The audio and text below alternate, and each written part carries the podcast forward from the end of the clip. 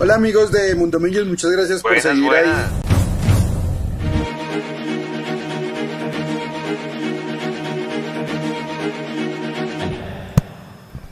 Amigos de Mundo Millos, ¿cómo están? Bienvenidos a este Mundo Millos Live número 93. Después de toda esta jornada eliminatoria que hasta ahora ya está finalizando, entiendo que acabó de hacer gol Brasil, próxima rival de, de Colombia. Y bueno, nosotros a lo que nos atañe, a previa del, del clásico del día domingo, muchas novedades, analizar al rival, ver qué errores no hay que cometer del clásico que jugamos por allá en agosto, en el lejano agosto, eh, otras cosas, ver que ya vuelve Juan Pablo Vargas a la titular de Millonarios.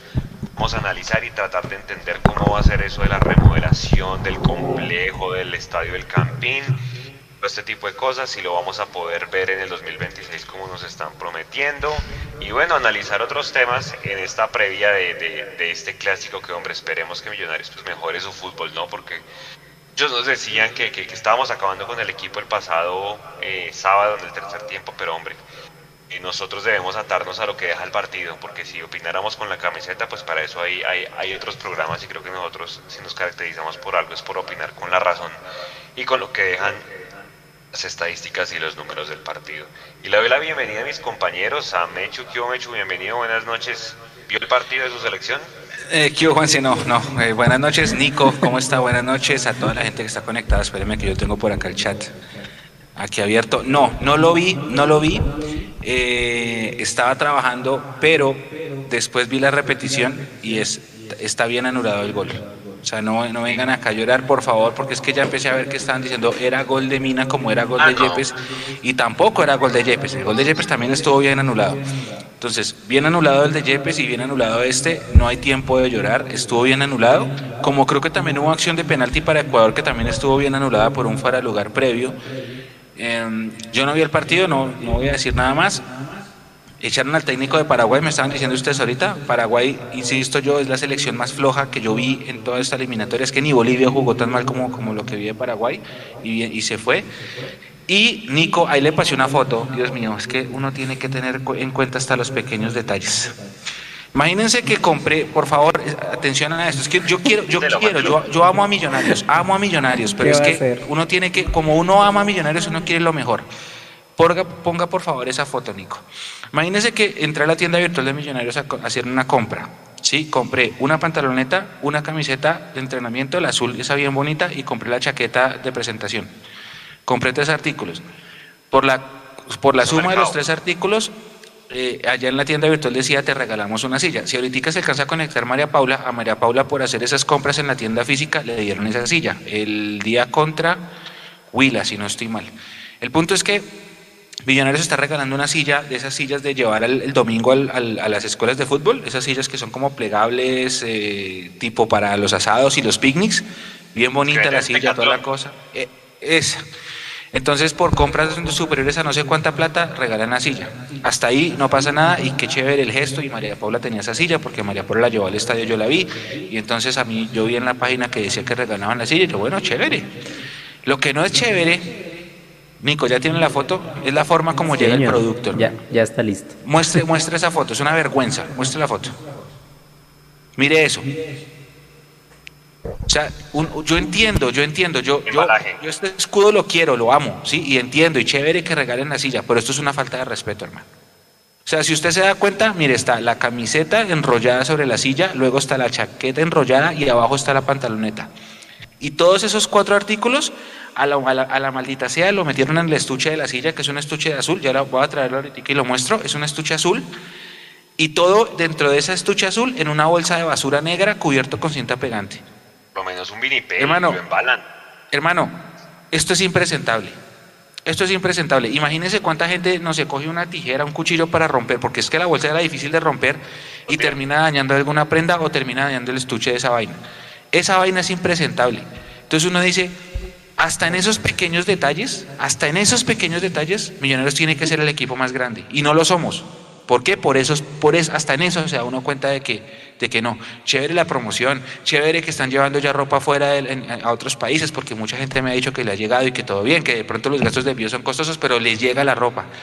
Pero esto, Esto es una falta de respeto, hermano. Al menos, no sé, una cajita, qué sé yo, o mándelo en envíos separados, la silla de regalo en un, en un envío y la ropa en otro en una bolsa como la enviaban generalmente. Pero esto es una falta de respeto. Perdón, perdón empezar el programa si yo no tenía ni pensado eh, abrir el programa así, pero hermano, hermano, no, no, no. Esta vaina es, es terrible.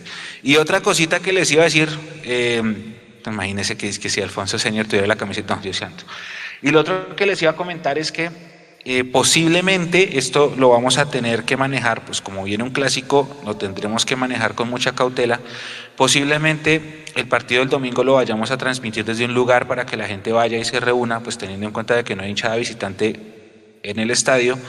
Eh, vamos a tratar de transmitir en un, en un, en un lugar, estamos pendientes.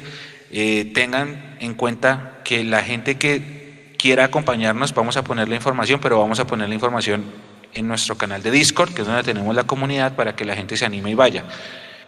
Quisiéramos publicarla, pero es que nos pusimos a hablar ahorita detrás de cámaras y dijimos, de pronto como el tema está álgido, porque anoche como que hubo pelea de barras, y, anoche o antenoche, no sé, que hubo un video y una noticia, entonces eh, nos da como cosa por el tema de la seguridad de todos pero sí queremos que la gente nos acompañe para que vean allá Nico haciendo toda la magia, para que vean a Tami narrando, ojalá cantando goles. Entonces, si se termina de materializar, es jueves, el partido es el domingo, en los próximos días les avisaremos. Y ya, buenas noches para todos. Hermano, es que me llegó esa vaina, yo decía, no puede ser, no puede ser, hermano. No. En fin. Esas son cosas así, hubiera sido más fácil un embalaje tipo estas bolsas de reventar o un vinito. En cajas, en cajas. Por separado, exacto, una caja y ya, pero bueno. Que sí le falta un buen, un buen picking and packing en, en Millonarios y sí. con todo este tema, ¿no? Oiga, eh, ¿por dónde arrancamos? Hay una cantidad de temas por tocar, hermano, que, que, bueno, vamos a ir desmenuzándolos. Yo quiero arrancar, obviamente, dándole paso a Leandro con su acostumbrada videocolumna, porque hay una cantidad de temas ya está listo. ahora en el formato es que Leandro de alguna manera da su opinión y le da introducción a los temas que vamos a tocar en el live. Entonces, Nico, después para que la gente pueda ver. Hola amigos de Mundomillos, muchas gracias por seguir ahí conectados con toda la banda en este Mundomillos Live. Eh, un abrazo para todos ustedes. Mi nombre es Leandro Melo. Me pueden seguir en Twitter como arroba lejameco. Varias cositas muy rápidas. La primera, a ustedes les dice algo el nombre de Sensi a mí personalmente no me dice absolutamente nada. Podría sonar como, no sé, como a desodorante, me podría sonar a blanqueador, me podría sonar incluso a una banda de post-punk, pero a proyecto urbanístico en Bogotá. La verdad, hay muchas cosas que no están muy claras y dentro de todo eso es la alianza público-privada para hacer un montón de cosas en el estadio y a los alrededores del estadio. Me parece muy chévere que la Filarmónica, por ejemplo, pueda tener una nueva sede, pero pues eso es solamente una de las tantas cosas que deberá tener. Esperemos que en los próximos cinco años podamos ver esa obra terminada. 79 millones de pesos vale el arriendo el día de hoy por ese vejestorio, vejestorio, pues lo que pasa es que no han querido hacer más por él, pero pues ahí sí ¿Quién le, va a decir algo a Claudia y a la actual administración y a la que venga y a la que venga y a la que venga? Porque pues eso es un sorondongo, borondongo, Bernabé. 79 millones de pesos le vale al día de hoy a millonarios alquilar el campín para cualquier tipo de, de partido. Entonces les hago una pregunta con toda esa inversión de 300 millones de dólares. Uno, ¿a cómo va a quedar el arriendo en cinco años? Si es que lo terminan, ¿no? Y dos, ¿cuánto cree que usted estaría dispuesto a pagar por entrar a ver a millonarios? En cinco años, ¿no? Por supuesto. Si está terminado. Dos meses sin perder tiene Independiente Santa Fe porque ya estamos en modo clásico, pero es uno de los peores locales de la liga, es una cosa como muy incongruente. Clásico no se juega, el clásico se gana, punto, pum, pum, pum, puñetazo en la mesa. Es lo mínimo que se le exige a Millonarios. Es uno de los mejores de la reclasificación, el mejor del semestre y el que mejor juega. Así haya tenido un pésimo traspié contra América porque la verdad, no tuvieron el balón. O sea, América lo tuvo 56%. Hay que hacerle daño a Santa Fe. Hay que ganar el clásico. En serio, si no se descuadran las cuentas para llegar tranquilitos y respiraditos a los ocho. Último, Giraldo puede tener hostilidad. Hombre, claro, por supuesto. Igual, yo no sé qué tipo de hostilidad están hablando. porque yo a la hinchada de allá al frente no los escucho. Yo a esos rojos no los escucho. Un abrazo, sígalo pasando rico. Gracias a todos. Bueno, buen resumen nos hizo Leandro de, de nuestro tema de hoy. Arranco por el tema y Nico si quiere vaya pasando las fotos de cómo va a quedar y creo que ya todos ustedes han visto pues en los renders todo es muy bonito y pues de alguna manera trata de eh, dar una idea gráfica de cómo sería ese complejo pues que va a ser la, la, la alcaldía con esta APP que de alguna manera de pronto es invita a Mechu a confiar, ¿no? A, creer que aquí a cinco años o seguramente más se va a hacer de pronto el tema de que el privado esté ahí de por medio, con unos terrenos que valen un montón de plata y que de alguna manera pues quieren explotar en términos de eventos, espectáculos, deportes, gastronomía, etcétera, etcétera. ¿Tú no creería que de aquí al 2026 pudiésemos ver un bosquejo de, un nuevo campín renovado? Vea que lo que, lo que decían las personas del IRD, que el campín lo van a ir tumbando poquitos, entonces van a quitar una parte, entonces quitan las laterales primero, después oriental, después occidental, después van a correr inclusive la grama un poquito más hacia oriental. Entonces, pues bueno, ¿usted cómo cree? ¿Cree usted que sí vamos a ver mejoras, de que sí va a estar en el 2026? ¿Cómo vio el, el video y las fotos? Yo quisiera creer que es verdad, Juanse, pero ay, Dios mío, es que con todas las administraciones, no con esta, con todas las administraciones distritales, la verdad yo no tengo mucha fe. Eh, es una buena pregunta la que dice Leandro, Juanse. ¿Cuánto va a costar el arriendo? ¿Cuánto va a costar?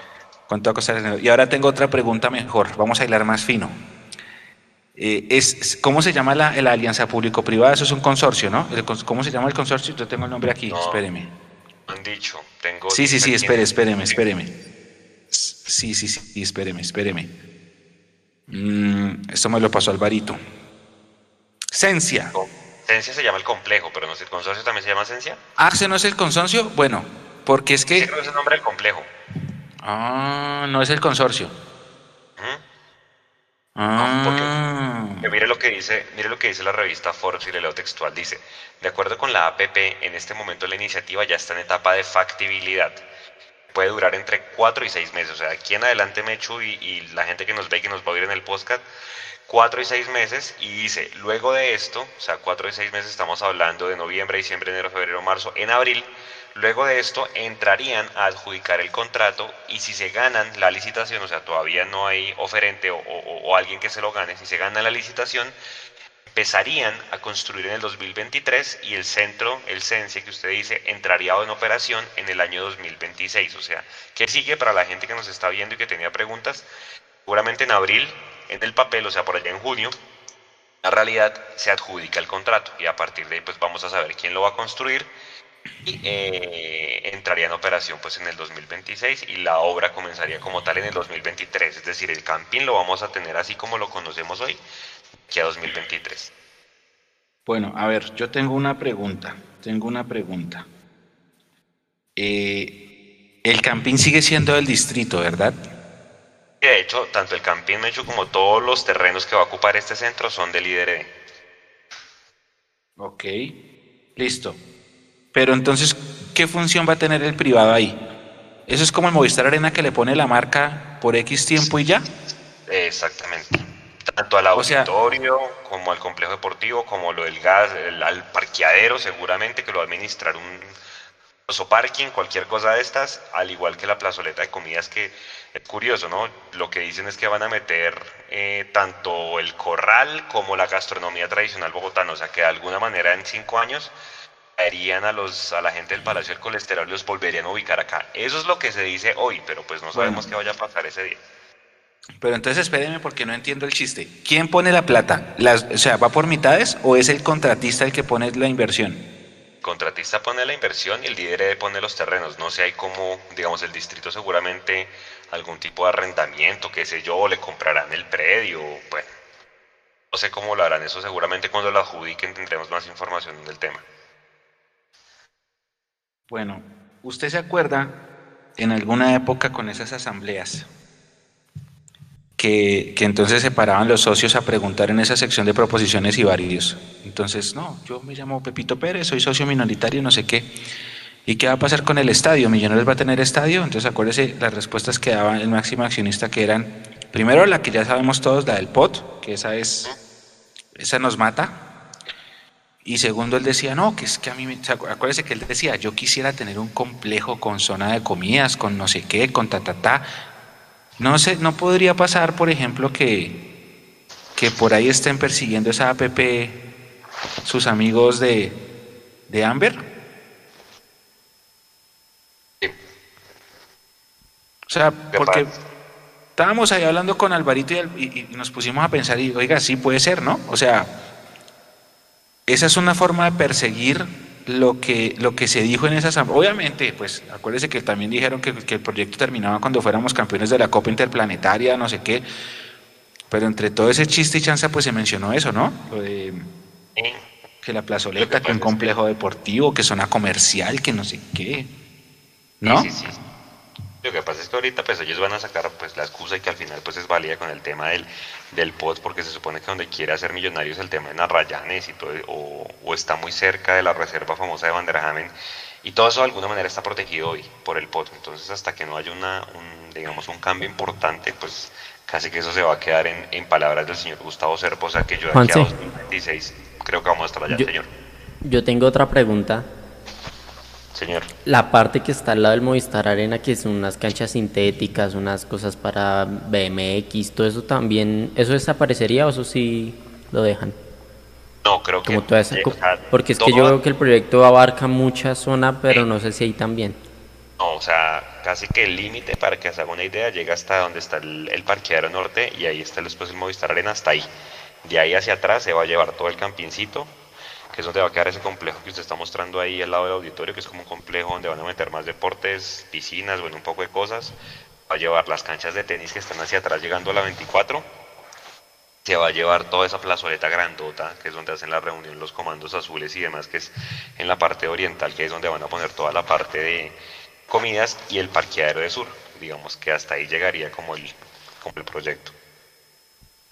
algo, algo que me pareció bueno del proyecto es que reducen norte y sur y los dejan mucho más cerquita a, las canchas, a la cancha.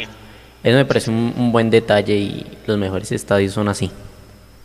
Sí, porque este estadio fue constituido como un estadio olímpico en sus inicios y por eso tenía pista atlética. ¿Usted alcanzó a ver la pista atlética, Nico? No. Claro, claro, yo me acuerdo, era rojita con líneas blancas. ¿Sí alcanzó, a verla? Bueno. Claro, claro. Eh, después la, quitaron. En la Sudamericana había, yo me acuerdo. Pero había pista atlética, esperé a ver creo que la pista sí, Yo me acuerdo, yo me acuerdo haberla pisado y, molestar en la pista atlética. Creo que la pista atlética la volaron hecho para la remodelación del Mundial del 2011. Para el 2011. Sí. Ok. Claro. Eh, bueno, acá, acá están diciendo que sí, que el privado pone la plata y el... Ah, sí, que es muy parecido a la concesión de una carretera, que usted, el privado lo hace todo y el privado se queda con los arriendos, con los peajes en este caso. Por eso Leandro especificaba... Por, el Movistar Arena, solo por llevar el nombre de Movistar. De hecho, eh, entonces es, dueño de una parte. Entonces fueron como en socia consorcio con el con el que hizo el, la carcasa, bueno, que lo remodeló y demás, y ellos reciben pues todo el arriendo.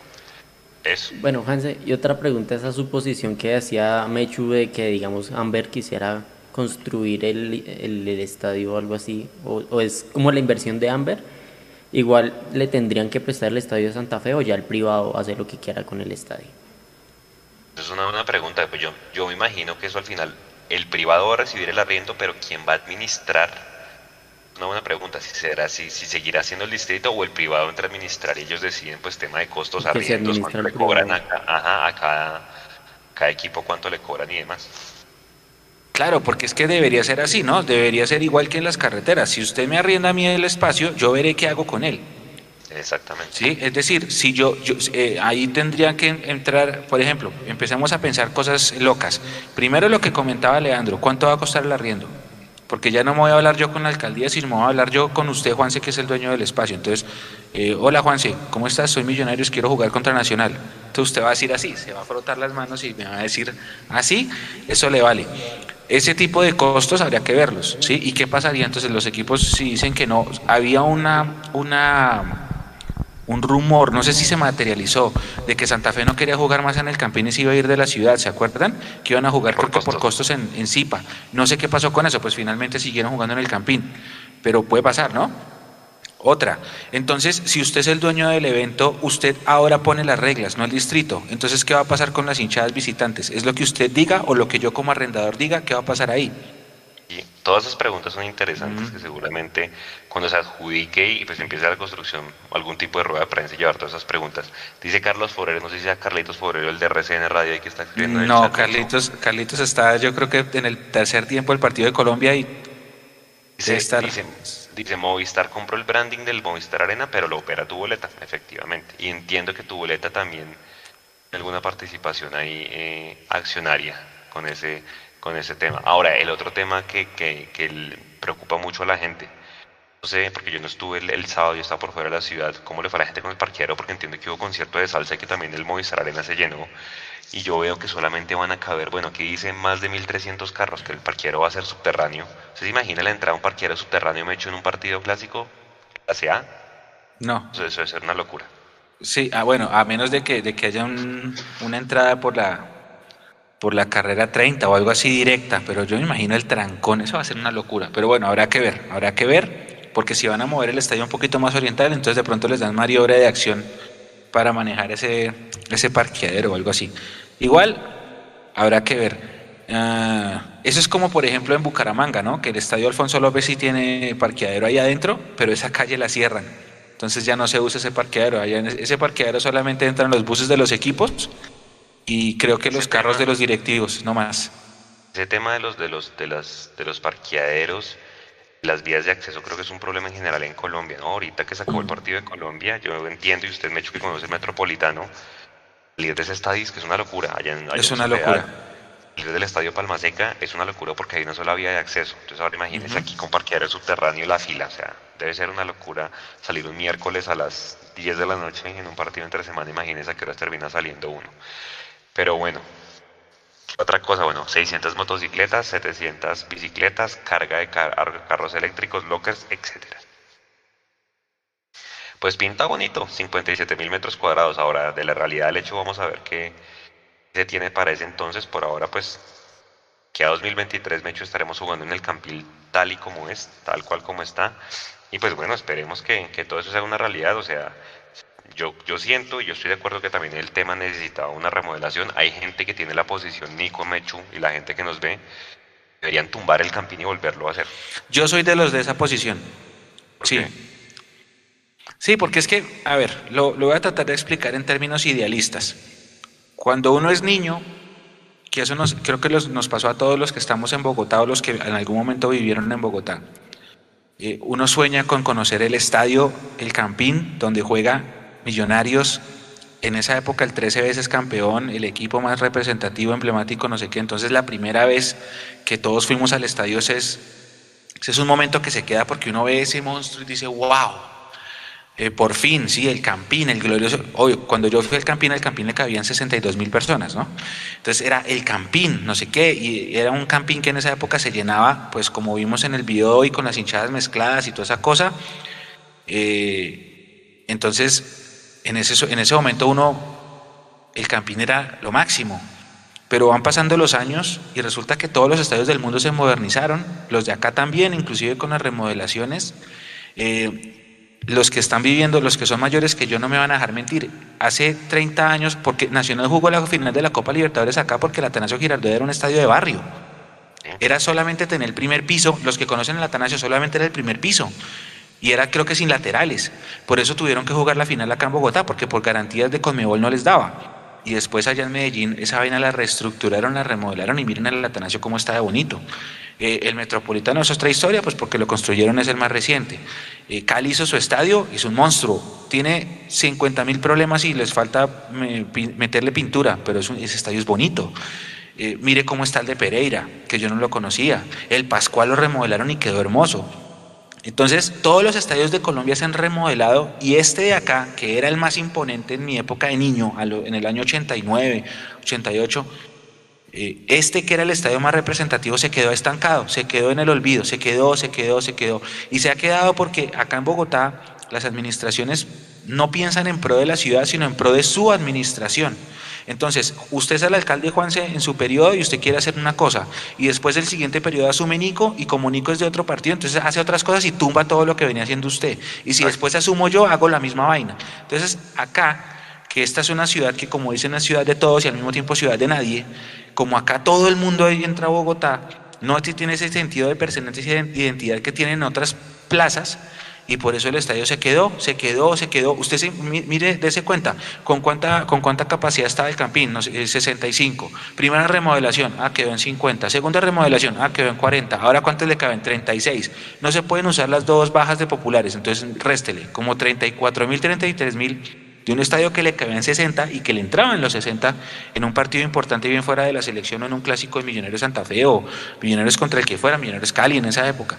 Entonces, claro, el Campín es un estadio que es primero viejito y segundo se quedó, se quedó. Es que usted, hay muchas cosas en las vías de acceso, la forma de entrar a la tribuna. Eh, a mí me parece un desperpento, perdón, me parece un desperpento que la gente en Oriental tenga que ver el partido de pie, que porque si se sientan no ven, o sea, eso es terrible.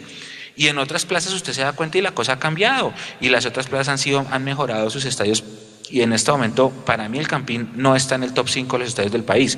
Obviamente es un símbolo, es lo que uno soñaba de niño, es, el, es la casa que uno, es como cuando uno siempre quiso volver a la casa inicial donde uno creció, pues porque es la casa donde uno creció y toda la cosa, pero el Campín hace rato no es el estadio que nosotros, o que yo quería ver y ya se no.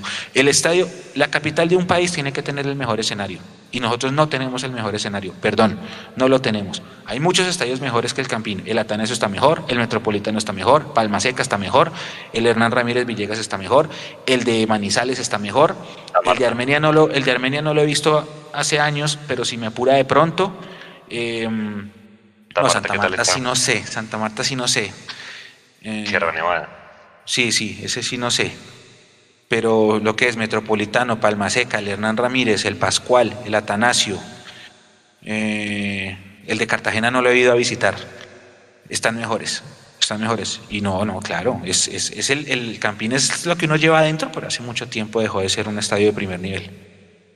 Pues no le pueden cambiar al Campín, lo único es el nombre, ¿no? Porque entiendo que la familia Camacho, el dueño del terreno donde se construyó el Campín, pidió que le mantuvieran el nombre. Entonces el estadio siempre se va a seguir llamando Nemesio Camacho el Campín. De ahí en adelante pues le pueden poner los nombres que quieran antes, pero no le pueden cambiar el, el nombre. El complejo como tal va a tener el nombre que decían ustedes, pero estadio como tal no va, no va a cambiar de, de nombre. Bueno, ahora sí a la pelota, a la pelota porque hombre, se viene el clásico y pues va a ser un jodido, Mecho, yo creo que va a ser un partido muy disputado el de América fue disputado, hubo faltas, hubo amarillas, yo creo que este va a ser del mismo, del mismo talante, entonces pues los que quieran ver goles y todo, yo creo que no va a ser tan así, se definirán máximo por un gol de diferencia porque Santa Fe es un equipo jodido, tiene que ganar, está en, ese, en, esa, en esa fila de los equipos con 17, 18 puntos, viene de ganarle a Patriotas, entonces pues obviamente va a venir con toda. Y vamos a analizar porque es un equipo jodido y que de alguna manera pues no mete muchos goles, pero hombre, tiene tres tipos ahí que toca tenerles cuidado. Voy a arrancar primero por nosotros, por, por, por Millonarios, que vuelve Juan Pablo Vargas, que otra vez Mecho lo llevaron a pasear, ¿no? Ayer perdieron con Estados Unidos. Perdieron partidazo, partidazo, se lo vi, lo vi, me encantó.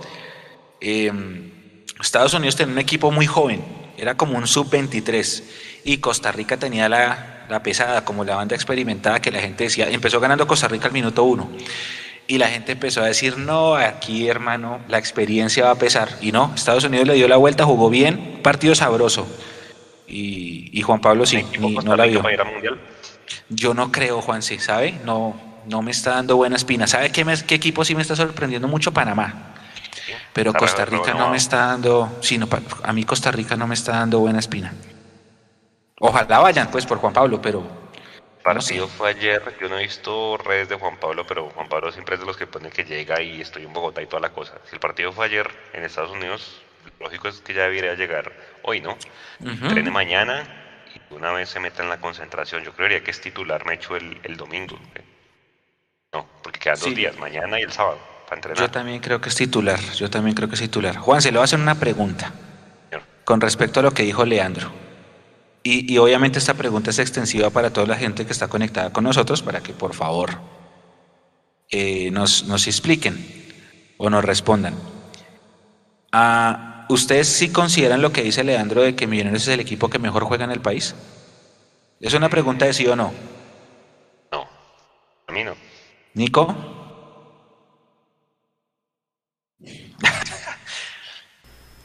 Bueno, yo, yo he visto partidos de Nacional un par de veces y, y hay unos que sí y otros que no.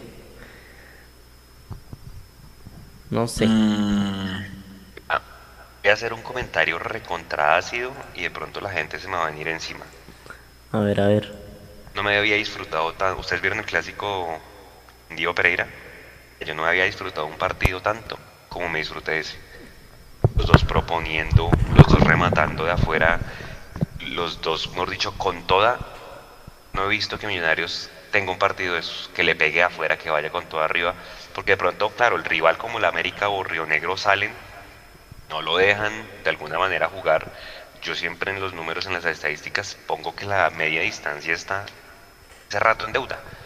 Entonces hoy no sé, Mechu, la verdad. eh, no sé si Nacional sea el que mejor juega, pero, pero hace rato no tenemos un partido redondo. De pronto desde Huila, tal vez. Para Mire, acá, aquí en el, aquí en el chat, Piperoni. Gaitán no. Matías, Matías Soriano sí. Diego Heredia sí. Cristian, Cristian Camilo no. Adrián no. Oscar no. Brian Gómez no. William no. Jonathan no. David. Bello sí. Al, al comienzo estaba dividido, pero ya después todos empezaron a Ah, decir no. que no. Que hoy, hoy cuando hacían el, el- el análisis del partido, ¿usted vio el partido de Colombia, Nico? Mechu dijo que no lo vio. yo no lo Sí, vi. yo sí lo vi. Tal cual, dijeron, Ecuador se paró dos líneas de cuatro, le tapó la salida a las bandas de Colombia y Colombia no tuvo con qué. Yo decía, me pareciera oír lo que le hacen a Millonarios cuando le taponan las bandas porque se queda sin, sin, sin argumentos. Y como dice aquí, ¿quién lo decía? Eh, Cristian Camilo, le ponen un doble línea de cuatro y es predecible. Ahí El único peligro de Colombia fue cuando pudo meter centros. Eh, Ahí hu- hubo peligro. De resto, el primer tiempo. Malito. Sí, sí, sí, obviamente yo creo que nos volvemos predecibles en algún momento del partido y no utilizamos otras herramientas como las que les digo, la media distancia teniendo con qué. Entonces, para responder la pregunta de Mechu, no, no me parece que es el que mejor juega hoy. Eh, yo creo que partido redondo todavía no lo he visto. Huila, pues obviamente se dio un buen partido y toda la cosa. En Bucaramanga ratos, pero bueno, nos metieron tres goles, entonces pues obviamente hay cosas por mejorar todavía, pero no. ¿Usted sí le parece que seamos el mejor equipo que juega hoy? No, a mí no me parece. Pero justamente eh, quería ver qué opinaban ustedes y quería. Porque es que Leandro, acuérdense ustedes que Leandro era un detractor del profe Gamero hasta abril del año, de este año, ¿no? Y de repente Leo cambió su discurso y ahora ya está diciendo que a él le gusta lo que ve. Leo es una Claro, que persona no. que, le gusta muy, muy, le gusta mucho la táctica, pero Leo, pues usted sabe que Leo, Leo es demasiado, sí, o sea, le gusta más lo, lo estratégico, lo táctico. Y Leo dice eso, y yo escuché el video y yo decía, no, a mí no me parece. Entonces por eso quería preguntar, hay mucha gente que dice que sí, como decía Nico en el chat, mucho, mucha gente dice que sí. Eh, hay gente obviamente que dice que no, a mí me parece que no. Me parece que somos un equipo que, que si bien hace lo que, lo, que, lo que quiere hacer el profe, que es quitarle el, el- el balón al rival, somos un equipo, también estoy de acuerdo con lo que dicen, a, mí me parece que somos predecibles. Me parece que no tenemos ideas, me parece que hacemos todo bien hasta que pisamos tres cuartos de cancha y ahí nos dilapidamos. Y cuando tenemos gol, también tenemos el problema de que nos hacen mucho gol. Por eso lo que decía Juanse de que no, de que no hay un partido redondo. Eh, acá hay un comentario, no sé si ya lo alcanzó a borrar Natalia Martínez si está moderando el chat. Creo que ya lo borró. Que decía yo te veo a ti pingüino no sé qué y si el pingüino que veamos en el estadio pingüino que sacamos que yo soy de Santa Fe y no sé qué. Bueno, al, al, al señor santafereño le tengo que explicar que, bueno, yo la de pingüino no me la sabía, pero si es así, es inevitable tener gente de millonarios en las tribunas el domingo. Va a haber. Todos, obviamente, sin, sin camiseta ni nada. Pero va a haber en un partido eh, entre, en- entre dos hinchadas como las nuestras, en donde Millonarios, con esa filosofía que tenemos de que siempre estamos en todas las canchas, va a haber gente. Y sobre todo porque la hinchada de Santa Fe ha cometido un error. La boletería está a la venta hace dos semanas y no se ha agotado. Se ha agotado. Entonces, si los de Santa Fe no quieren comprar, los de Millonarios van a comprar y la tribuna va a tener gente de Millonarios que es inevitable. esa vaina de que los van a sacar, yo no creo, eso es carreta. Los reubicarán, ¿sí? Seguramente en Occidental, qué sé yo, pero van a tener gente de, es que es imposible un clásico sin gente de millonarios en las tribunas, es imposible y sobre todo porque ustedes no son capaces de llenarla, porque hace dos semanas está la está la boletería a la venta y sigue ahí, ustedes se meten a tu boleta, entren ya a tu boleta, busquen la boletería, ahí tienen todas las tribunas están disponibles. Eso no es culpa de, millonarios. Si Santa Fe no llena solo, pues ¿qué hacemos? Entonces sí, muy chévere y que pingüinas, no sé qué, pero la, la gente de Millos va a estar. Va a estar. El presidente de Santa Fe quería aumentar el aforo de 75, imagínese. Imagínese, ahí está. Es que mire cómo, cómo fue el tema con, Millonarios. Nosotros sacamos boletería suelta contra el América, que también hubo gente del América en el estadio. Es que no vamos a acá a decir mentiras. Hubo y estuvieron eh, ahí eh, caletos. Pero la boletería se agotó en tres horas. La de Santa Fe lleva dos semanas y ahí está todavía. Es que entren, los invito. Ahí siguen la boletería. Claro que vamos a comprar. Y vamos, a, y, la gente de Millos va a estar. Es que es imposible que no la haya. Eh, si hay un partido Pereira Millonarios, la gente va, así le prohíban lo de, la, lo de la cédula. Si hay un partido Nacional Millonarios, la gente, así sean cinco, pero van a estar. Así sean los de Medellín de Millonarios, pero van a ir. Es imposible un solo clásico con solo, con solo Santa Fe. Eh, y complementando, a mí no me parece, sí, insisto, no me parece que seamos el equipo que mejor juega. Eh, somos un equipo que ha sido efectivo, somos un equipo que ha tenido el beneplácito de que los resultados han acompañado. Por ejemplo, nosotros ganamos 4-3, un partido que estaba súper. Acuérdese lo del Bucaramanga que estaba enredadísimo hasta el minuto 45 que íbamos perdiendo. Somos un equipo que Águilas Doradas nos complicó y casi no pateamos al arco hasta que el caballo salvó la fiesta. Pero, pero, pero, pero, pero, compañeros y estimada comunidad, Recuerden, y me voy a remontar a, abril de este año, en abril de este año Santa Fe estaba bien arriba y Millonarios estaba bien abajo y el equipo azul estaba peleando por no sacar, por no salir de los ocho. Eh, Santa Fe venía muy bien. Acuérdense que los de Santa Fe decían, uff, ya los vamos a acabar acá. Y en ese partido que perdíamos hasta el minuto 89, lo empató el caballo lo ganó, lo ganó Jader y desde ese momento Millonarios anímicamente se creció tanto hasta ser subcampeón y Santa Fe después de ese partido no solamente no volvió a ganar nada, sino que quedó eliminado de todo. Salió de la Libertadores, salió de la Liga, todo, chao, así eliminadito. Y, quedó eliminado de, la Libertadores hasta de la fase, hasta de la Sudamericana, mucho, todo, papelón de Santa Fe. Todo cambió con ese clásico. Ahora la realidad cambia, está Millonarios acá arriba, Santa Fe está aquí abajito, peleando por entrar, eso sí. Millonarios va muy bien en las dos tablas. Yo siento que el equipo en el tema del juego no convence, pero en los puntos sí. Y mientras tanto Santa Fe está acá arañando, tratando de entrar. ¿Usted se acuerda, Juanse, cuál fue el partido en el que entra Grigori Méndez como técnico de Santa Fe? Yo tengo, puede ser el de, el de Pereira, el 1-1, o si no el de... Siguiente. El, sí, porque al siguiente que es 1-0 a Bucaramanga por Copa, ese. Ese. SS. Entonces, desde que Grigori Méndez entró, el único partido que Santa Fe perdió fue contra Nacional por la Copa Colombia, que se fueron a penaltis y quedaron eliminados. Entonces, claro, Santa Fe es un equipo que silenciosamente, porque tampoco convence, a mí no me parece que Santa Fe, que el juego de Santa Fe convenza mucho, va subiendo. Millonarios es un equipo que se mantiene acá arriba, está perfecto. Santa Fe viene arañando meterse entre los ocho, con, de la mano de Grigori, siento yo que le estaban haciendo el cajón al, técnico Harold Rivera, porque la nómina de Santa Fe no es tan mala tampoco.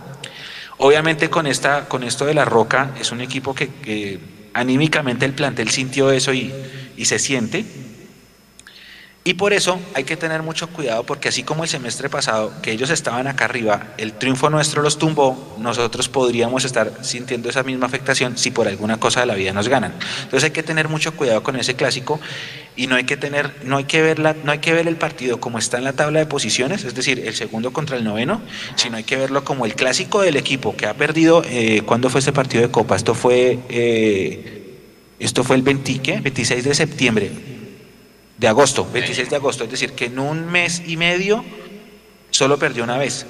¿Y cuántos partidos hemos perdido nosotros? Nosotros perdimos... Jaguares. El de Jaguares nomás. Estamos en las mismas. Estamos en las mismas. Entonces hay que tener cuidado. No sé, no sé si se pueda saber, Juan. Bueno, acá yo sí puedo ver. Santa Fe. Sí, dale, dale, dale, dale. El último partido que perdió o sea, perdió, pues porque se fue, el que usted menciona fue en los penales, el último que perdió era el que reseñaba Leandro, hace dos meses, en agosto, pierde con equidad acá en Bogotá 2-0. Y es cuando comienzan pues a decir fuera Rivera, etcétera. Y ahí, hace dos meses, exactamente 16 de agosto, perdió 2-0 con, con Equidad en el Campín. De hecho, Santa Fe es uno de los locales más flojos, más flojos de la, de la liga, pero pues lo que digo, eso al final quedan números y se quedan estadísticas. Vea, de 18 puntos posibles, ha hecho 5. Solo ha ganado un partido que le ganó el Envigado. De resto perdió aquí con Nacional, que fue ese partido del incidente donde se metió la gente a la cancha. Perdió con el Cali. Empató con Alianza Petrolera, empató con América. Y solamente le ha ganado al, al Envigado. Entonces es un equipo supremamente flojo como local, pero pues eso no quiere decir pues que obviamente vaya a ser papita palor, ¿no? Pues porque acuérdese cómo nos fue en el último clásico, que más allá de que no había hinchada Millonarios no vio una en ese partido, ¿no? Entonces, pero hay que tener cuidado más allá de lo que usted dice. Santa Fe tiene que ganar sí o sí. Yo creo que Santa Fe es el partido bisagra para ellos. Ganan y siguen y se meten en la lucha o si pierden, chao. Me, Nico de pronto si puede consígase la tabla de reclasificación porque Santa Fe viene debajo del Junior. O sea, Santa Fe en este momento hoy está en Copa Sudamericana. obviamente, listo, se quedan sin chance de, de los ocho, pero tienen que seguir haciendo puntos para ir a torneo internacional el otro año. Entonces es un partido jodido, es un partido duro. Sí, porque Santa Fe hizo una muy buena primera fase, un todos contra todos muy bueno el, semestre anterior.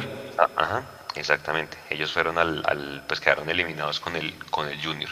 Y lo que decía Leandro Mechu, Nicolita que pueda, póngase la formación con la que juega Santa Fe, que yo creo que es, mejor dicho, este man Grigori Méndez va a poner la misma Santa Fe es un equipo que de alguna manera no hace muchos goles, pero es súper equilibrado en la mitad de la cancha. Entonces ellos juegan con línea de tres en la primera línea de volantes.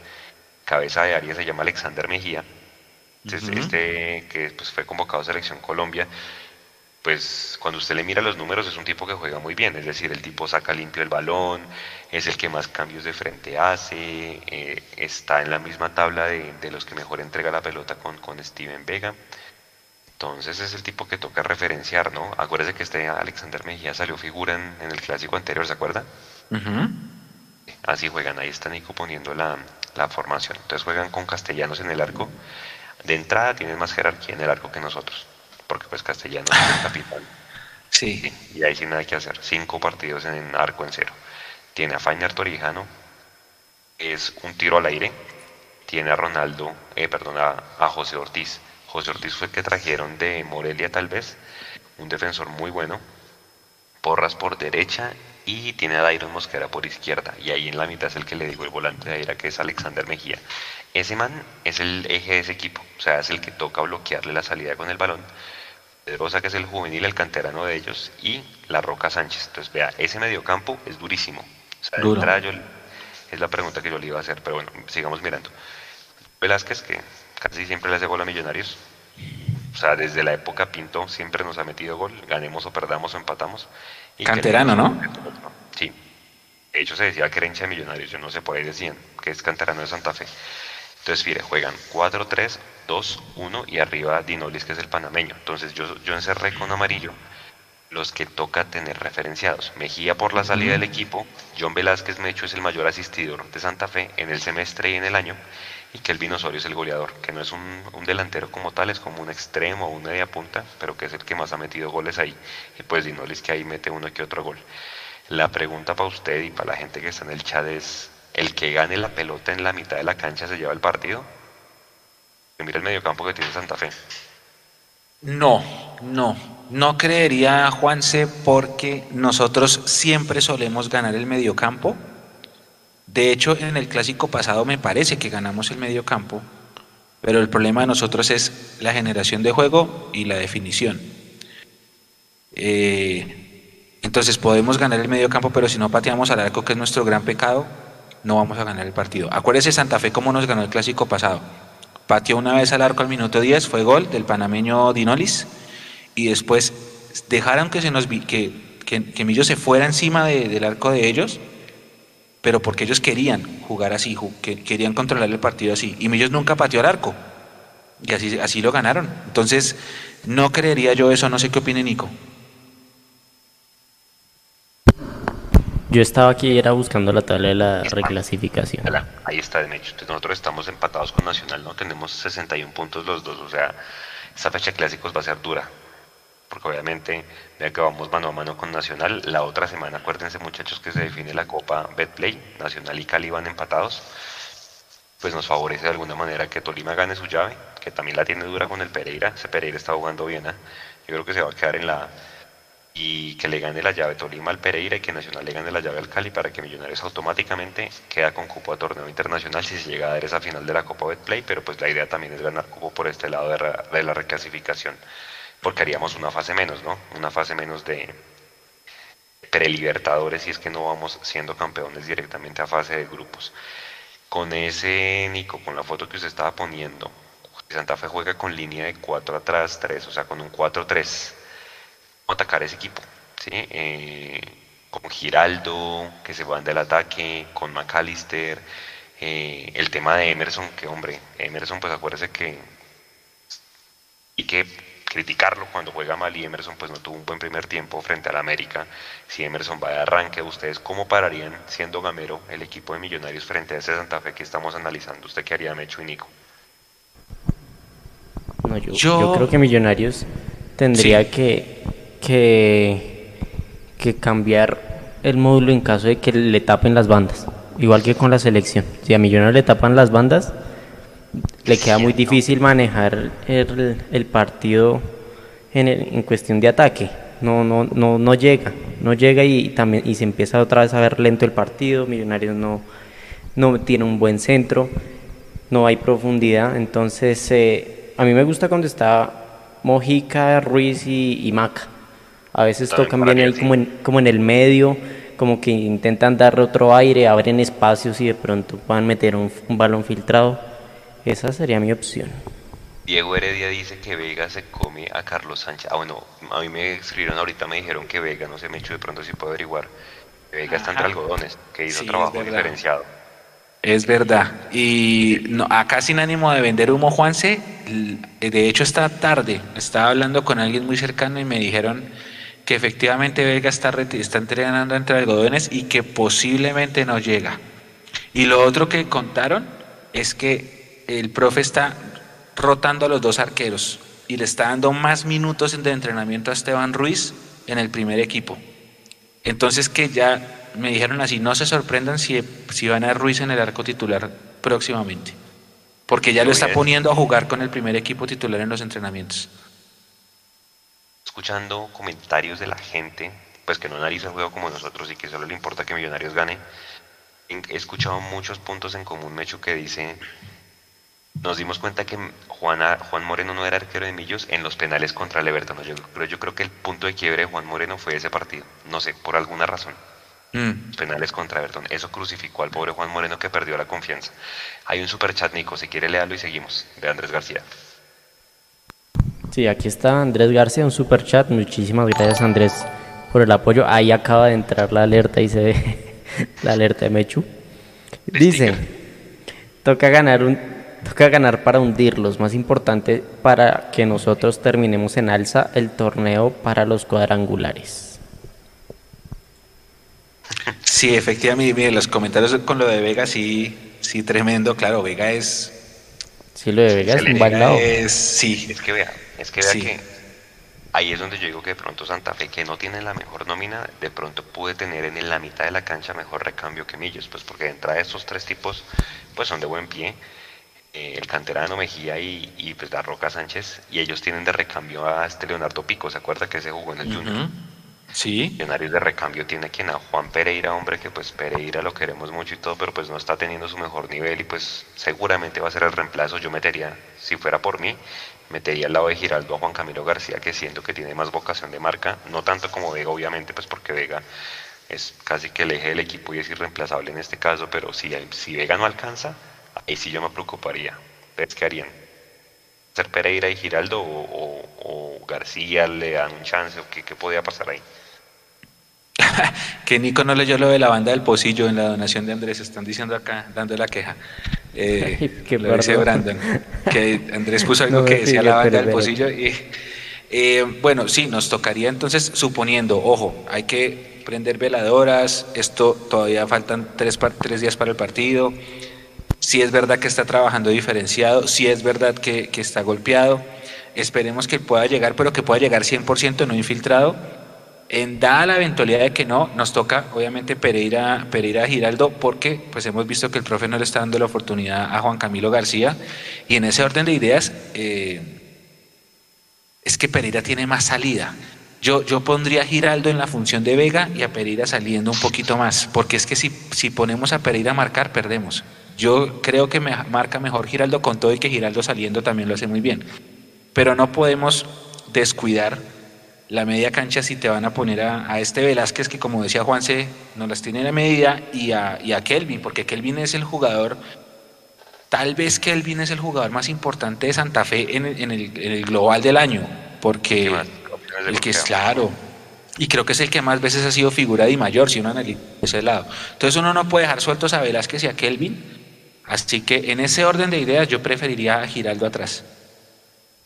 Yo preferiría a García, que García haga la, la función de Vega y, y, Giraldo tenga la salida. A mí me gusta más la salida de Giraldo que de, que de Pereira.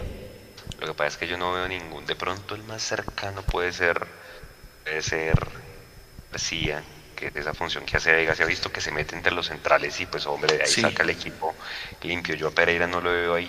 Y ahora la otra pregunta es, eh, decía Leandro que él siente que solamente no va a ser hostil. Bueno, de alguna manera pues usted sabe que Giraldo pues no se fue muy bien de Santa Fe y lo van a tratar de lo que sea, de pesetero, de vendido, de absolutamente todo lo que pasó, pues porque acuérdese que inclusive Giraldo antes de firmar con Millonarios el día antes buscó por última vez a Méndez para que lo reencauchara allá en Santa Fe le dijo que no.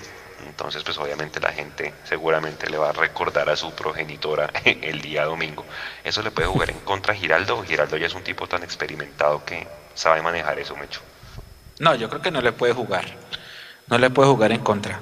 Yo creo que Giraldo ya sabe. Cada vez que él toque la pelota, Giraldo va a ser como cuando Andrés Pérez venía a Bogotá con la camiseta del Cali, que cada vez que tocaba la pelota toda la hinchada lo chiflaba, algo así va a ser lo que va la reacción de la hinchada de Santa Fe con Giraldo. Y peseter y lo que sea. Pero a estas alturas de la vida yo creo que Daniel Giraldo ya tiene que estar demasiado curtido, primero porque ya sabe, está, de antemano ya debe estar predispuesto a que va a pasar.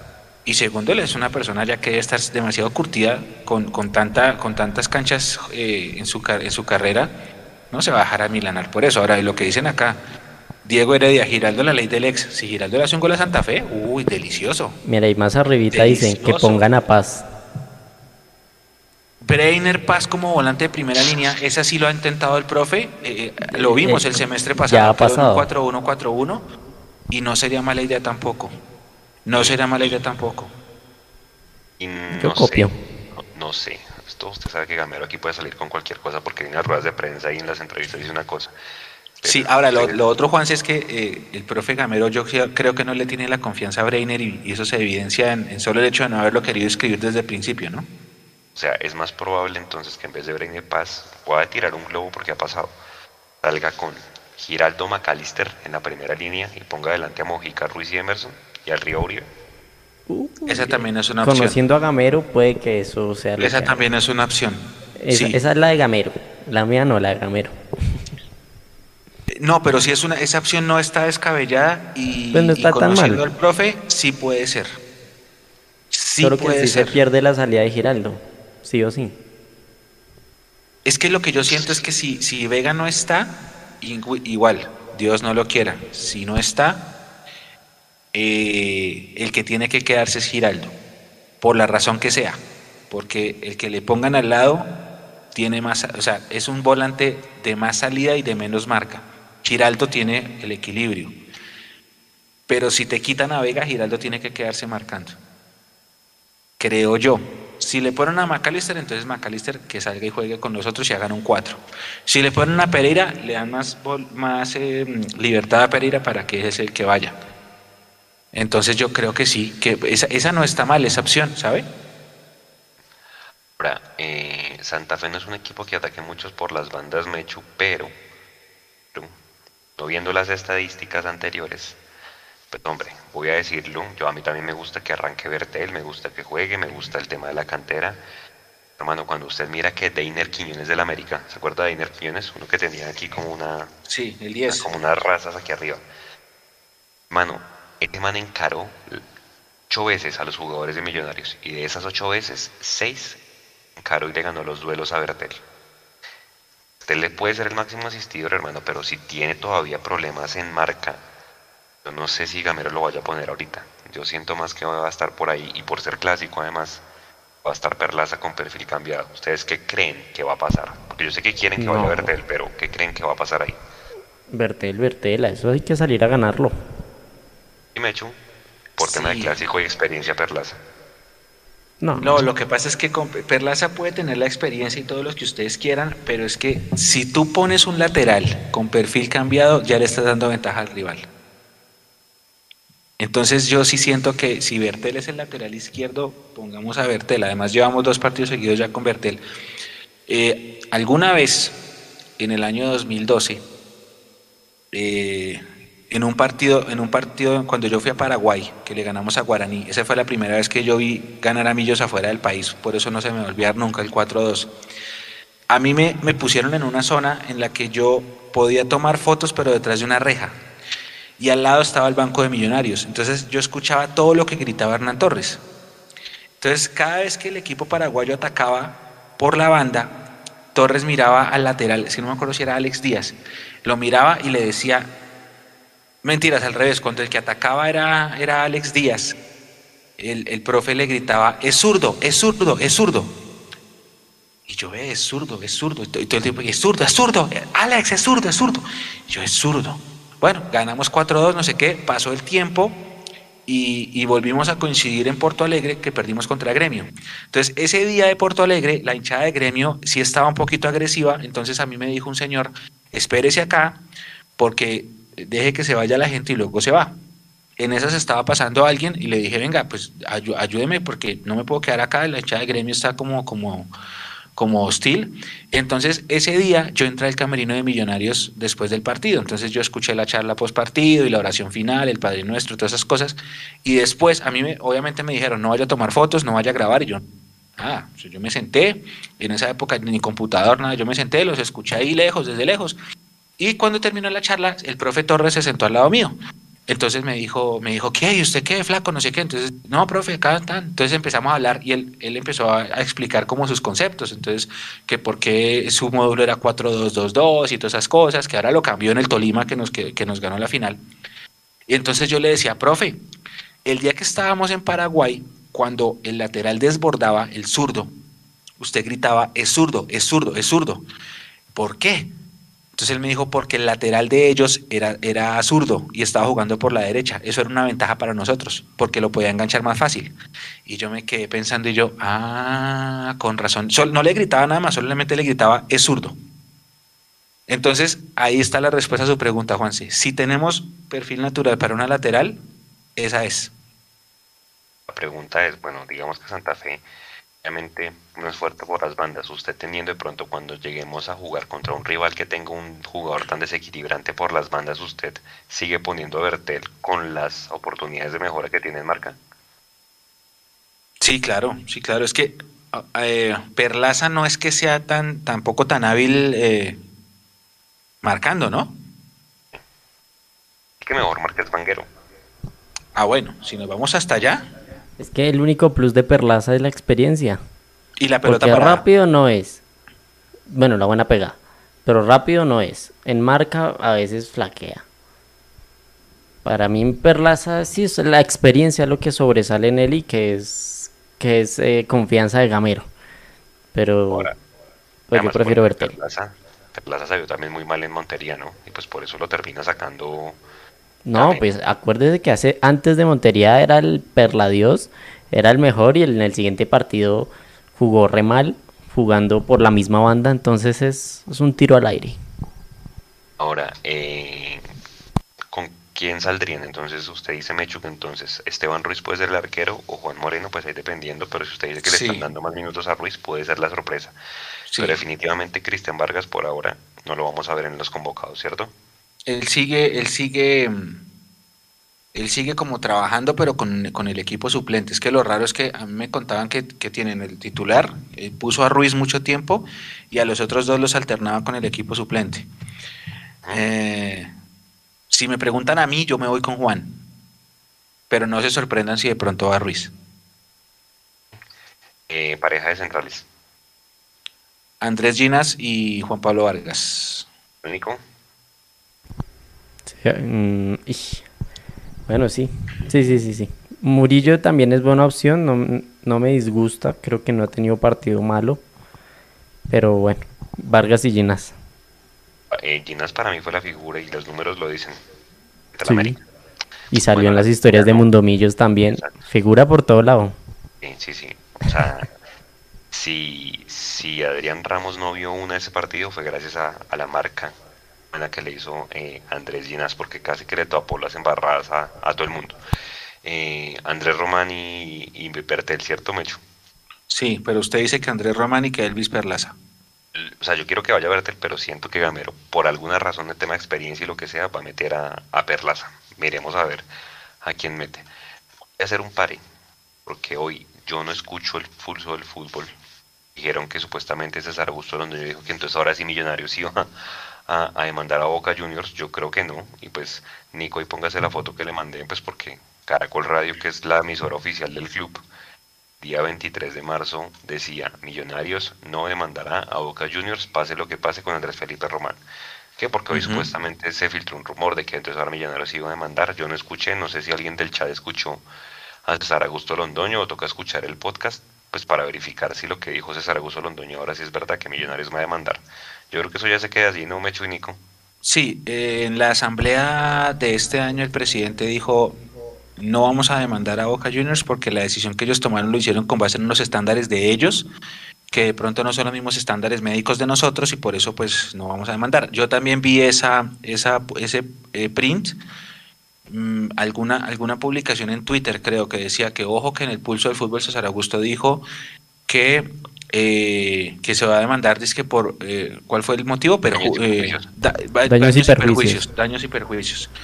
Pero esto sí lo dijo el presidente Camacho en la asamblea, de que no iban a, realizar ninguna demanda. Ahora hay que tener cuidado porque César Augusto Londoño es la voz oficial de Gustavo Serpa.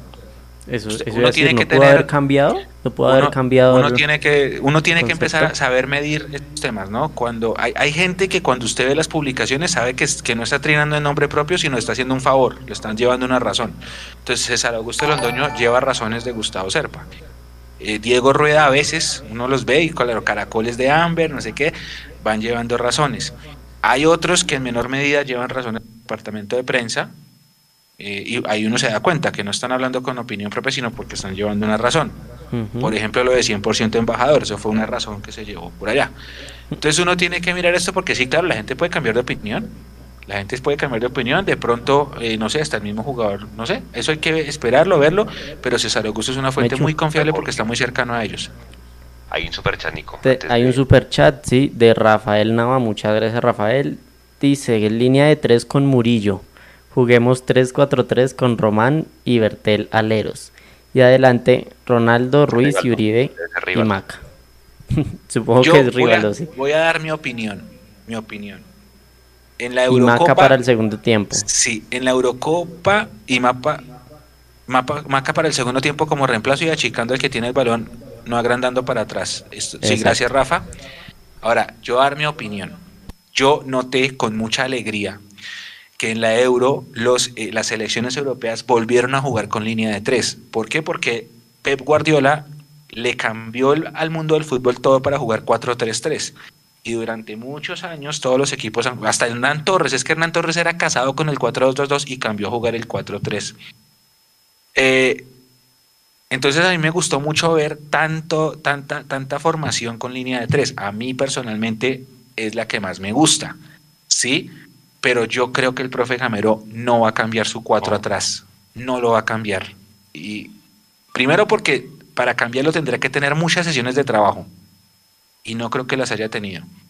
Lo máximo que yo puedo esperar, o bueno, no puedo esperar, que creo que va a pasar, es que en algún momento del partido el profe juegue 4-2-2-2 como contra Águilas. es meter al caballo, sacar un volante y quedan el 4-2, Delanteros. dos por los, por los extremos y dos puntas.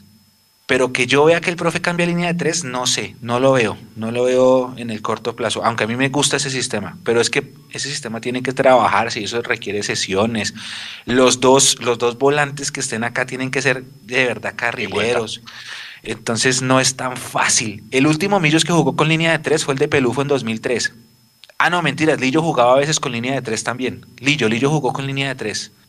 Lillo jugó con línea de tres y Pelufo jugaba también con línea de tres eh, en el 2003. Esos fueron como los dos últimos equipos de Millos que yo vi que jugaban con, esa, con ese est- estilo defensivo. Juan, sí. Dice, dice Brian Hernández en el chat, muchachos, una pregunta. Salió que unos jugadores y el DT de Costa Rica dieron positivos para COVID. ¿Quiénes son? Y si entre ellos está Vargas. No sé, yo hasta ahora me acabo de enterar, habrá que ver si dentro de ese listado está. No está sé, busquemos, busquemos, busquemos. A mí también me corchó.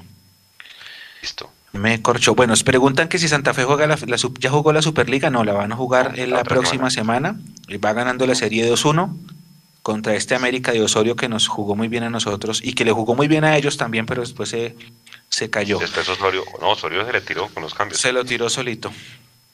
Eh, dice acá Santa Fe 1, Bucaramanga 0, Santa Fe 1, América 1, Bucaramanga 0, Santa Fe 1. Esto fue por la Copa. Eh, Medellín 0, Santa Fe 0, Santa Fe 2, Nacional 1 por Copa. Ese partido empezó ganando Nacional el Viejo y se los van a comer vivos si no remontaron.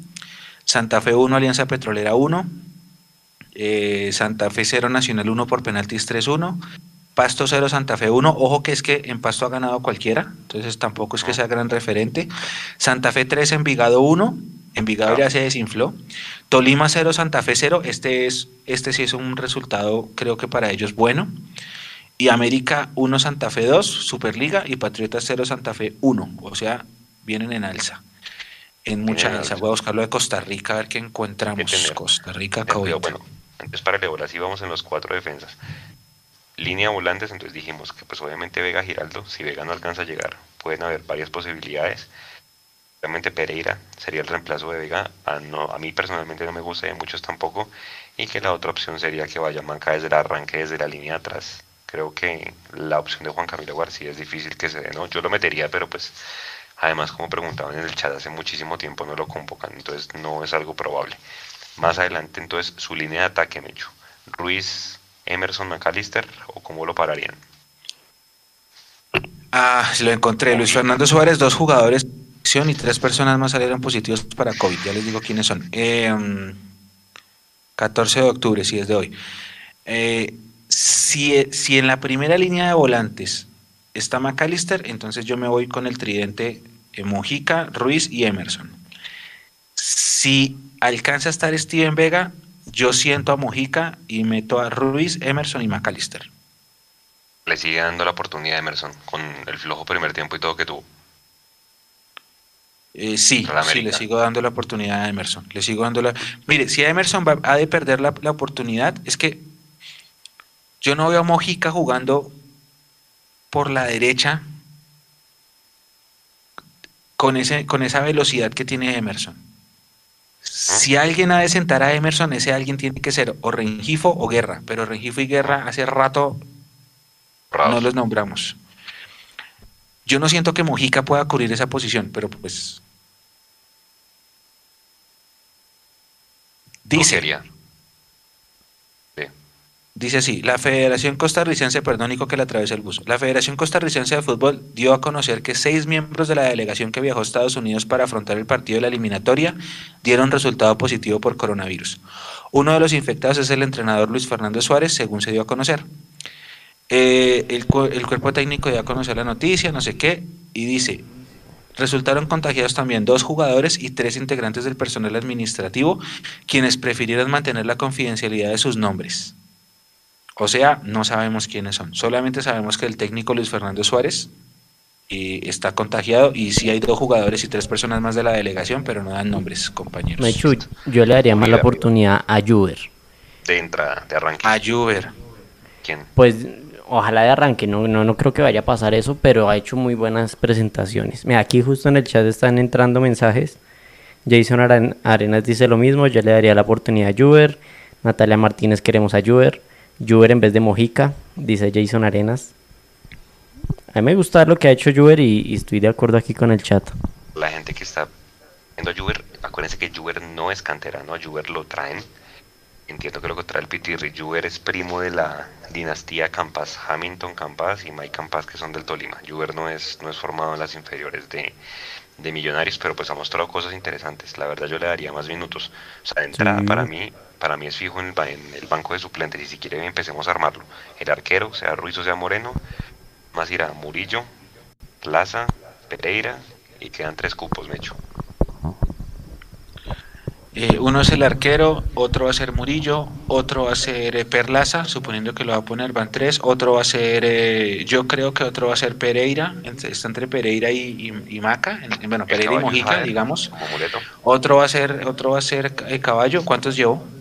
El arquero, Murillo, Perlaza, Pereira, eh, el caballo, Juber, ver Me falta uno. ver No, mentiras, es, debe ser Mojica. Ahí están los siete. Ahí están los siete, no están los siete. Sí, sí, sí. Ahí están los siete. o sea, ya es un hecho y una realidad que Juber le quitó el puesto en el banco, por lo menos, a Jader Valencia, ¿sí? Mm, yo creo. Yo creo, yo creo. Preguntan en el chat que si Abadía ya está. Yo entiendo que Abadía ya está entrenando, no sé si a la par, pero ya tenía el alta médica. Abadía, sí, Abadía ya tiene, ya está trabajando con el grupo, creo que ya le dieron el alta médica, se demoró muchísimo, ¿no? Cuando, cuando, cuando reportaron lo de lo de Diego, hace rato, ¿no? Duró mucho. Abadía jugó contra el Quindío y de ahí en adelante ya lesionó. Él viajó a Estados Unidos eh, y tiene, tiene una, es un tema muscular, pero mire todo lo que se demoró. Pero bueno, sí, ya está entrenando con el grupo. Obviamente creo que no le va a alcanzar. Creo que no le va a alcanzar todavía para, para estar, pero pues ojalá se recupere pronto y logre y corone. Estaba buscando, porque es que usted me la dejó picando, Juanse, porque tiene razón. Juber Quiñones no es canterano. Juber Quiñones llegó el año pasado eh, y lo trajo el Pitirri. Lo mismo que, que, Beckham, David Castro, que Beckham estuvo convocado ahorita a selección sub 18, pero él ya venía. claro, lo van a considerar canterano porque está trabajando, me imagino, con la sub 20. ¿sí? Entonces fue una contratación de un, de un canterano, pero no fue formado completamente aquí. formó. Exacto. Vea, Pablo Chávez está preguntando, un recorder rápido a quién se le vence el contrato en diciembre. Ayúdenme a recordar. Se le vence a Uribe, le vence a Daniel Ruiz, se le vence a Elvis Perlaza, se le vence a Jader Valencia, porque acuérdense que Jader está prestado por el Lens, curiosamente. ¿Quién más se le vence? Eh, creo que ya. Ahora, hay un pequeño detalle, Nico, y quién más, quién más puso por acá lo de lo de Juber. Alguien más comentó lo suyo, Nico. Nico, eh, Felipe Rojas, Brandon, Jason Arenas. Juber es zurdo. Sí. Juber es, zurdo. Entonces, si Juber, si Juber va a reemplazar a Emerson, le toca con perfil cambiado. Entonces, para que lo tengan presente. Eh, de hecho, tenemos el audio de, de, de, lo de Román, de lo que dijo Cesaralo, si quiere escuchar. Ah, súper, súper. Antes de todo, mire, aquí, acá, sí, acá puso Millonarios. Le enviamos un feliz cumpleaños a nuestro canterano Juber Quiñones. No es canterano. Es canterano. Eh, no es canterano. Es, es cierto, Nico. Ahora sí suénelo. A ver. Le cuento, don Oscar Rentería, que Millonarios va a demandar a Boca Juniors de Argentina por el caso de Andrés Felipe Román. Lo va a demandar por daños y perjuicios. Y hay una idea clara que esa revisión médica que fue vergonzosa y precipitada en Argentina se hizo fundamentalmente para perjudicar a Miguel Ángel Russo. Además, no ha decidido si le van a renovar al caballo Márquez o no le van a renovar al caballo, al caballo Márquez. Y definitivamente buscan un arquero y ese arquero que quieran es Montero del Tolima. Y una vez yo le complemento, si no es Montero es Chunga. ahí está. No, ahí está. A ver, Mechu, yo porque creo que Millonarios eh, sí retomó el tema de la demanda ¿Les vieron la demanda tan berraca en plata y en fechas para jugadores que se llevó Boca por el miércolero que hubo contra Mineiro, que se agarraron en el camerino, en Libertadores? Esa demanda salió la semana pasada y le sacaron un poco de billete a Boca y le suspendieron un poco de jugadores en Libertadores. No sé si Millonarios a raíz de eso se anime, entendiendo todo lo álgido que está con el tema Boca. Y también pues en el tema de que ahora pues lo que decía César Augusto Londoño es que con eso se buscaba perjudicar a Russo, ¿sí vio? Decirle que no a Román, porque Román Es que se acuerda, se acuerda que, sí, se acuerda que en esa época cuando fue lo de Román, empezaron a decir que era que, que Román Riquelme, que era el director, todavía es el director deportivo, que Román Riquelme eh, no quería traer a Román Andrés Felipe porque en sus planes estaba, que eso sí pasó, que Miguel Ángel Russo saliera del plantel porque no se la llevaban muy bien y tenían sus diferencias, con todo y que Russo ganó sus títulos con Boca y todo, pero que había una diferencia entre Russo y Román Riquelme y entonces por eso en una estrategia para no darle a Russo lo que él pedía, que también quería que no, que no entrara Román. Eh, si usted me pregunta a mí, yo sí hubiera demandado. Desde hace, o sea, desde el momento en el que salió el examen que decía que no tenía miocardiopatía, yo desde ese momento, desde ahí, desde ahí yo sí hubiera demandado. Yo sí hubiera demandado. que los exámenes, ¿cuánta plata valieron los exámenes que se tuvo que hacer Román?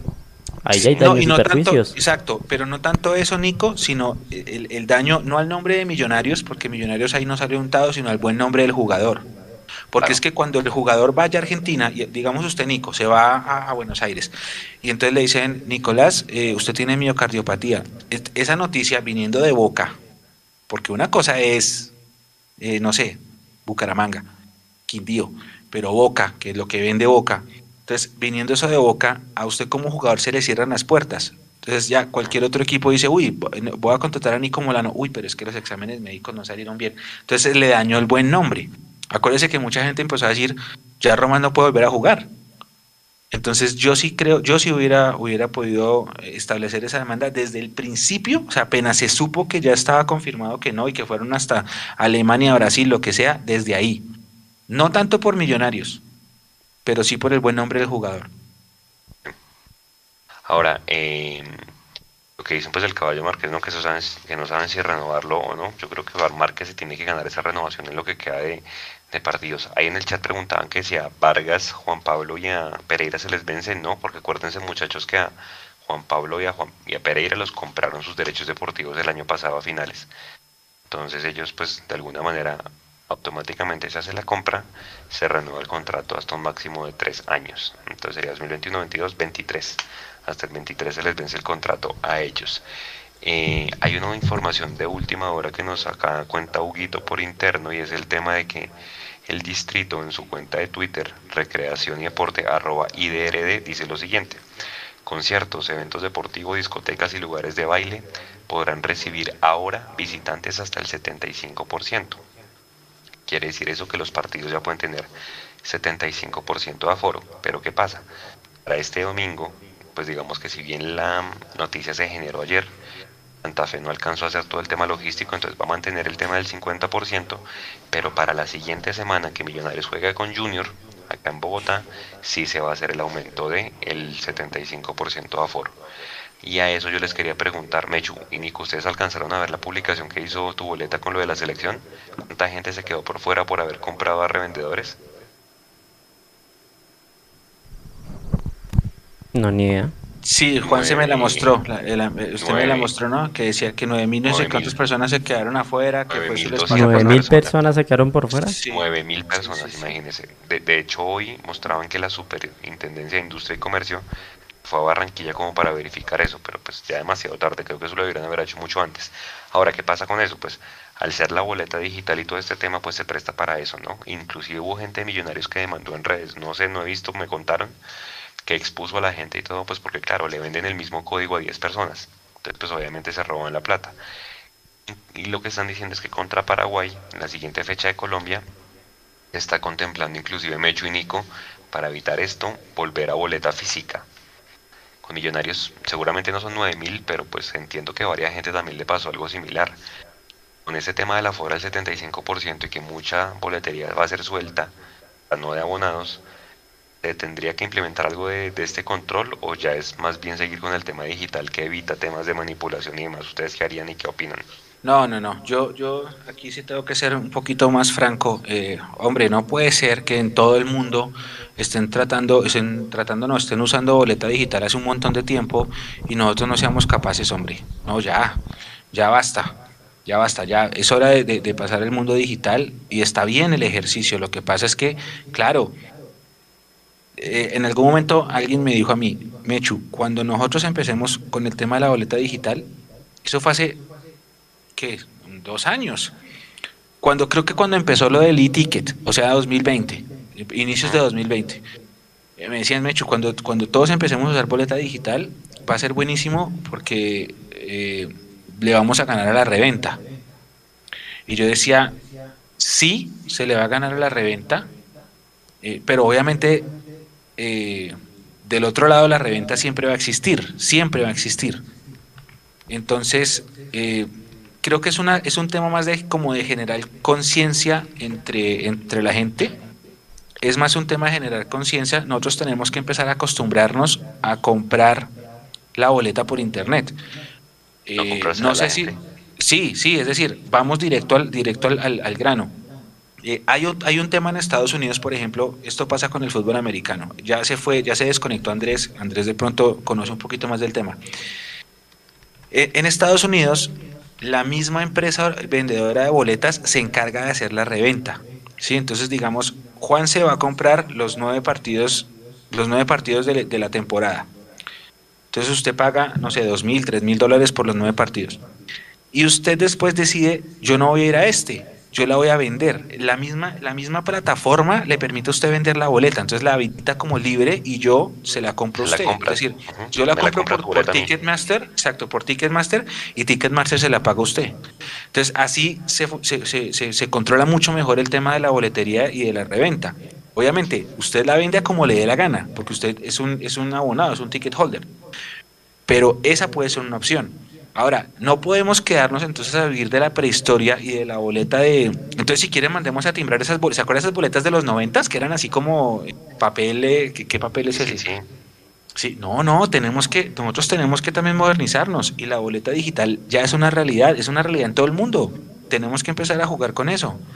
Eh, hay que generar eso un poquito más de conciencia de cultura y, y, lo que yo les digo, por ejemplo, el otro día nos escribían, lo, nos escribieron por Instagram, no sé si, si ustedes, Juan Cenico, vieron los mensajes, nos escribieron a, a, la cuenta de Mundomillos por Instagram, entonces nos decían, Mundomillos, hola, ¿cómo están? Eh, ¿En dónde puedo conseguir boletas? Y yo alcancé a contestar, yo, no, no consigas boletas, ve a la página de tu boleta y cómpralas allá. Cómpralas. ¿Sí? No, oigan, ¿ustedes saben si el día del partido del Movistar Arena va a tener boletas? No, no, no, ve eso, al papel de lotería, al de Mar, gracias. No, cómpralas por internet. Ah, que es que yo no tengo, no, ya, ya, ¿cómo que no tengo medios? No está bien, no todo el mundo tiene tarjeta de crédito, ok. No todo el mundo tiene tarjeta de débito, ok, pero Neki es una cosa muy popular, ese David Plata es una cosa muy popular y ya se permite hacer todo eso. Eh, creo que tu boleta, ahí sí no sé, le permite una la opción hasta incluso de pagar en un punto, que deja, la transacción ahí congelada y uno va y paga en un punto y luego le recibe la boleta. Entonces, medios hay y tu boleta en ese sentido ha crecido mucho. Lo que puede hacer, ¿qué tiene que hacer el operador? Pues levantar la mano y decir, oiga, ojo, la gente está comiendo entero, porque la claro. fácil es, yo compro cinco boletas, le vendo la misma a 25 personas distintas, compro un chip de WhatsApp para que me hagan, para hablar por WhatsApp por ahí, una SIM prepago, luego la voto y ya la hice. Entonces, eh, compren directamente en tu boleta. Esa es la invitación. Si nosotros ahí ponemos y reposteamos la gente que está revendiendo y toda la cosa. Juan se decía el otro día, Juan, Juan se decía el otro día, nosotros solamente cumplimos con replicar información, pero pues es que nosotros no conocemos a todos los vendedores. ¿Qué tal nosotros ponernos a validar? Claro. Si es de verdad, no es de verdad. Obviamente yo entiendo que la gente les llama la atención cuando dicen vendo oriental, occidental, mucho más barata que en tu boleta por motivo de viaje. Entonces, pues claro, la gente obviamente ve un tema de descuento más barato y pues dice, bueno, venga, pero pues obviamente muchachos hay un riesgo de que no sabemos quién está al otro lado del teclado, ¿sí? Entonces obviamente nosotros cumplimos por ser un medio para conectarlos entre ustedes, pero pues obviamente ya tienen que saber que a quién se la compran y demás. Yo sé que es difícil, pues porque obviamente pues la gente la compra con toda la fe del mundo, consigna y cuando va a entrar pues le dice su código ya fue usado. Imagínense. Pues gente con toda la gana del mundo que no es abonada por X o Y motivo, pero que quiere ver a su equipo y pues obviamente se quedan por fuera. Entonces es un poco frustrante, pero hombre, yo creo que situaciones de esas con el aumento Mechu al 75% puede que se vuelva más vulnerable ese tema, ¿no? Sí, ahora, ¿se acuerdan en alguna vieja época, por ya hace, no sé, 20 años, que, que, entonces estaba, estaba la gente bajando el puente y estaba el de la reventa, no, la que le reventa, la reventa, la reventa. En esa época, ¿se acuerda que los abonos eran carnets en donde les ponían un hueco con una, con una de esas grapadoras? Grapadora. Entonces, no, que el abono, que el abono, que el abono. Entonces el vendedor decía, me lo paga cuando pase. Entonces, o sea, que se acercaban los dos al punto, Exacto. el man miraba, paso y pin, la plata. y cuando pasaba le daba la plata. Entonces podría hacer lo mismo. Listo, yo le compro la boleta Entonces, digital siempre y cuando, siempre y cuando, cuando yo venga vaya acá con el tipo de tu boleta, véngase conmigo. Si la boleta la leen, yo se la pago. Ah, Exacto. bueno. Y así, ese tipo de estrategias funcionan. Ahora, está diciendo acá, por ejemplo, Edward, que el servicio de tu boleta es, es- es malo. Eso es lo que la gente Yo- no, paga. Yo tengo, que- tengo que decirlo. Había un contrato, ¿se, se acuerda? En el año 2012, por iniciativa de los socios en una asamblea para que tu boleta no cobrara el, el cobro de, de servicio por las boletas. ¿sí? Muy seguramente hubo un, hubo un, em, hubo un em, re- reacuerdo del contrato o lo que sea, ¿cómo se dice eso? Una renovación. Y en esa renovación, tu boleta ya le dijo a Millonarios, no, ya no te voy a dejar gratis el costo de servicio, ahora me lo tienes que pagar. Y eh, ahí- eso es un disgusto. Eso es un disgusto, pues porque tu boleta ganas por eso. Acá me dice Jaiber que tu boleta no da facilidades, que solo reciben tarjeta crédito y débito y no todo el mundo tiene. No, pero David Plata y Nequi cubren como PSE, ¿no? Uno puede pagar en, de- en PSE con, con- O, o se con eso. pueden crear tarjetas de crédito virtuales. ¿sí? Algo así. O sea, a la gente le da pereza hacer esos procesos en las aplicaciones, pero no les da pereza ir hasta coger un bus y ir hasta el Movistar Arena y hacer fila y comprar la boleta. Es un tema de cultura, yo creo. Sí, es- nos toca culturizarnos y entenderlo. La boleta digital es una realidad. En todo el mundo se utilizan boletas digitales y nosotros tenemos que llegar a ese avión. punto. Claro, esto es todo cultural. Y está bien que nosotros también entremos en el mundo porque imagínense esas boletas de papel de lotería que yo tengo, por ahí las tengo las de los noventas, no, ya, de- entremos al mundo digital. Hay muchas formas de verlo, eh, de ver cómo, cómo, cómo manejar esa, esa vuelta. Por ejemplo, lo que les digo, listo, yo le vendo la boleta, pero véngase conmigo. Si me la lee el celular y puedo entrar, se la pago. Si no, no. Pero entonces, O le transfiero la plata después de entrar. Exactamente. Claro, pero si le Mm. transfiero después de entrar ahí, que el que pierde es el vendedor. Porque la, también Pues ahí tumbar, ya ¿no? toca... Sí, o sea, lo que digo. Ay, pues, son los riesgos. seguridad, exacto. El riesgo está de ambas partes, entonces, pues, hombre, tengan cuidado con eso. Mucha gente va a querer entrar, sobre todo con el aumento del aforo. Entonces, pues, bueno, de pronto con el aumento del aforo ya la gente prefiere, como dice Mechu, ir directamente a tu boleta y hacer su compra. Pero, Pues ahora el tema de la distribución de las sillas y todo eso, pues, bueno, los problemas de siempre, pues, en el, en el estadio, ¿no? Y otra cosa, Juanse, que hay que tener en cuenta es que, por ejemplo, mm, digamos, usted, son las, son las que 10 y 42 pm. Uno se mete a tu boleta a esta hora y, puede aparecer todo agotado. Pero entonces, en cinco minutos se liberan reservas. Entonces, si usted refresca la página, va a haber boletería. Que eso le decía yo a mucha gente. Me decían, es que no encuentro, no encuentro. Yo espérese. Dele, dele, usted quédese en esa página y dele F5 que en algún momento va a encontrar, es como la entrada a cine. Y en el momento de, que usted encuentre disponibilidad, hágale y aproveche. Esa es la opción. A veces el día del partido, el día del partido, eh, se libera un remanente que está bloqueado por temas de cortesía, logística, no sé qué. A veces el, día el mismo día del partido, en la misma página se libera un remanente y en ese remanente eh, se liberan muchas boletas que la gente puede comprar. Sí, esa es otra opción. Acá están diciendo como, como que por qué Millonarios no vende sus propias boleterías, porque es que ese es un costo logístico grande, eso requiere una implementación tecnológica fuerte, eso requiere, a ver qué más, Pues logística, el servicio que da tu boleta, todo el servicio.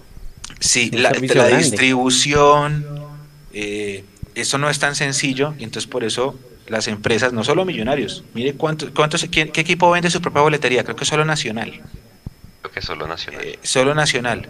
Justamente por eso entonces prefieren contratar un operador de, lo- de boletería para que les maneje todo eso. El Cali lo hace, el Bucaramanga lo hace, porque pues es que por costos, por creer. operación es más fácil.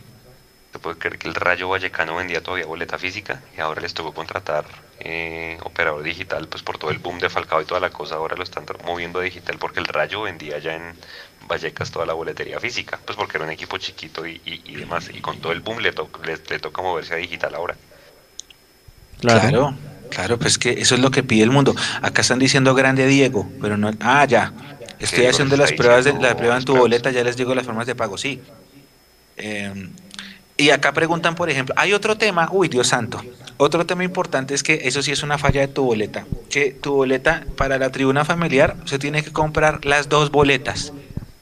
O sea, usted tiene que seleccionar adulto y niño. Y después ellos hacen el, el, este. Y mucha gente se ha quejado y nos escribe, oiga, eh, ¿qué tengo que hacer acá? Entonces, señores de tu boleta, si la tribuna familiar es un combo, vendan el hijo de madre combo. Es que háganle la vida a la gente más fácil. Eso sí es un error de tu boleta. Ese de, la tribuna familiar es tremendo. Están preguntando acá en el chat ya para ir cambiando de tema.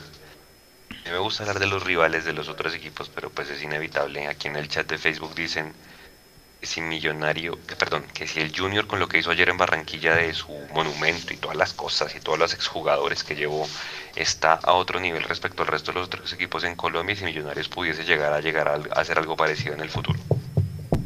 Póngame en contexto, ¿qué hizo el Junior?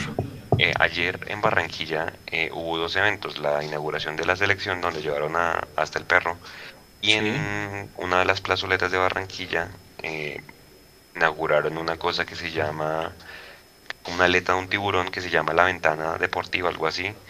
Es un monumento que hace esta empresa Tecnoglass, que es uno de los patrocinadores del Junior, y la hizo en honor pues al Junior de Barranquilla, que es una aleta grandísima eh, en honor pues al Junior de Barranquilla. Entonces inclusive pues pusieron los nombres, hicieron la estatua de Comezaña, de la señora que, inauguró el Junior, eh, del señor Micaela. bueno, exacto. Y pues invitaron a muchos jugadores, digamos, leyendas del Junior de mm. Barranquilla. Eh, de la federación fue la nueva sede de la federación. Exacto. Sí, yo por ahí vi fotos y está bonito. A mí, yo pasé por esos terrenos cuando, cuando, cuando, cuando, hace dos años, cuando perdimos con Junior con Pinto. Pasamos por esos terrenos en, Barranquilla y esa sede era grande. Grande, grande. Que el, taxista me decía, no, acá se va a construir los terrenos de la federación, no sé qué. Y yo le, e, ese día le dije al taxista, claro, si la casa de la selección es Barranquilla, la mejor sede de la, deportiva tiene que estar en Barranquilla, porque el, centro de alto rendimiento, aquí habían construido una en la 68 pero pues entrenar en, entrenar en Bogotá es bonita, pero entrenar en Bogotá para jugar en Barranquilla como que, ¿sí? Tiene sentido.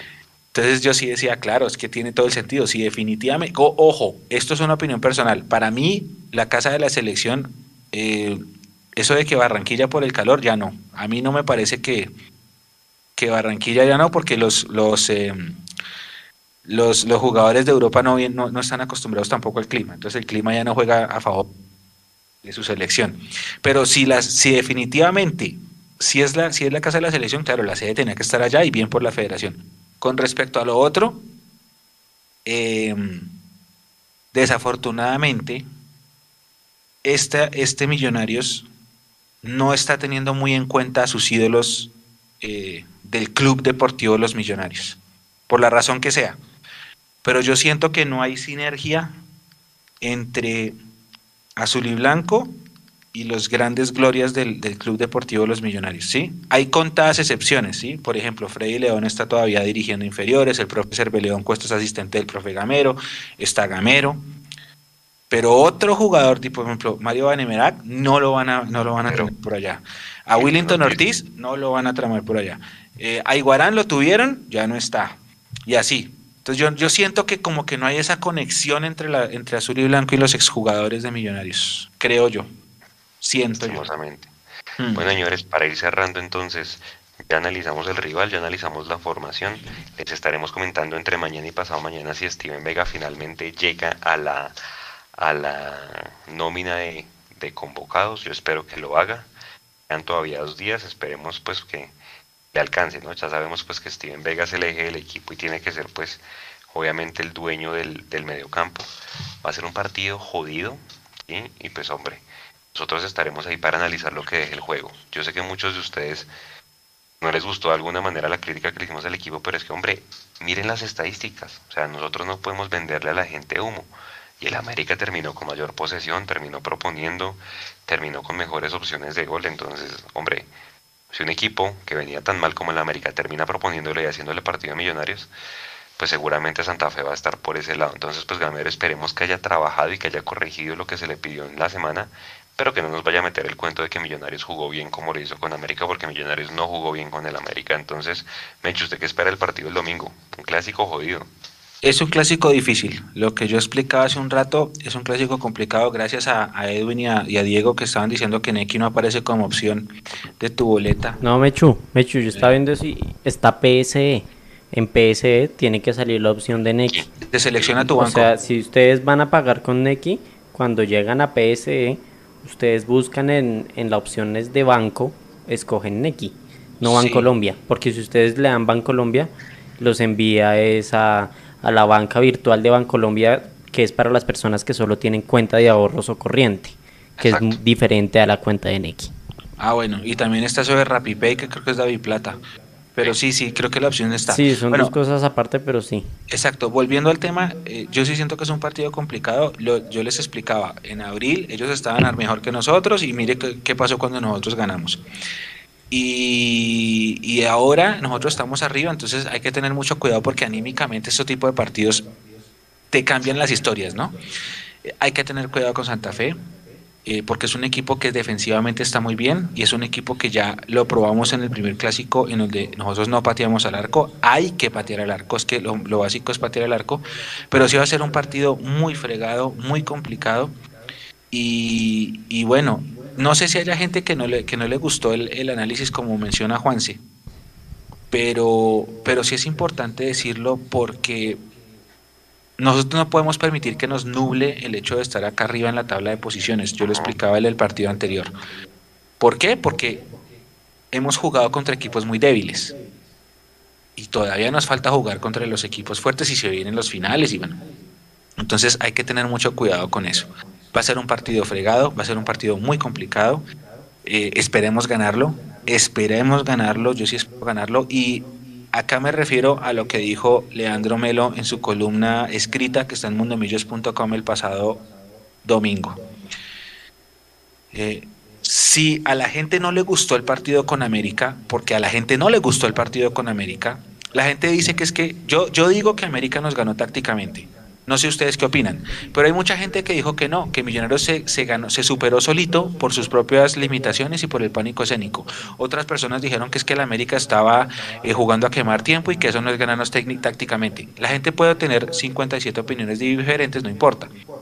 Pero hay una, o sea, todos coincidimos diciendo en que sí, en que ese día el equipo jugó mal y el equipo eh, salió eh, disgustada la afición y toda la cosa y esto, como lo dijo Leandro, esto es muy fácil. El clásico se gana. La única forma de cambiar esa mala imagen que dejó el equipo con América es ganar la Santa Fe. Porque si el día si, le ganamos a Santa Fe, nosotros vamos a hablar del juego, que es lo que dijo Juanse. Pero si usted le gana a Santa Fe, todo lo que se armó por haber jugado tan mal con América ya pasa al olvido.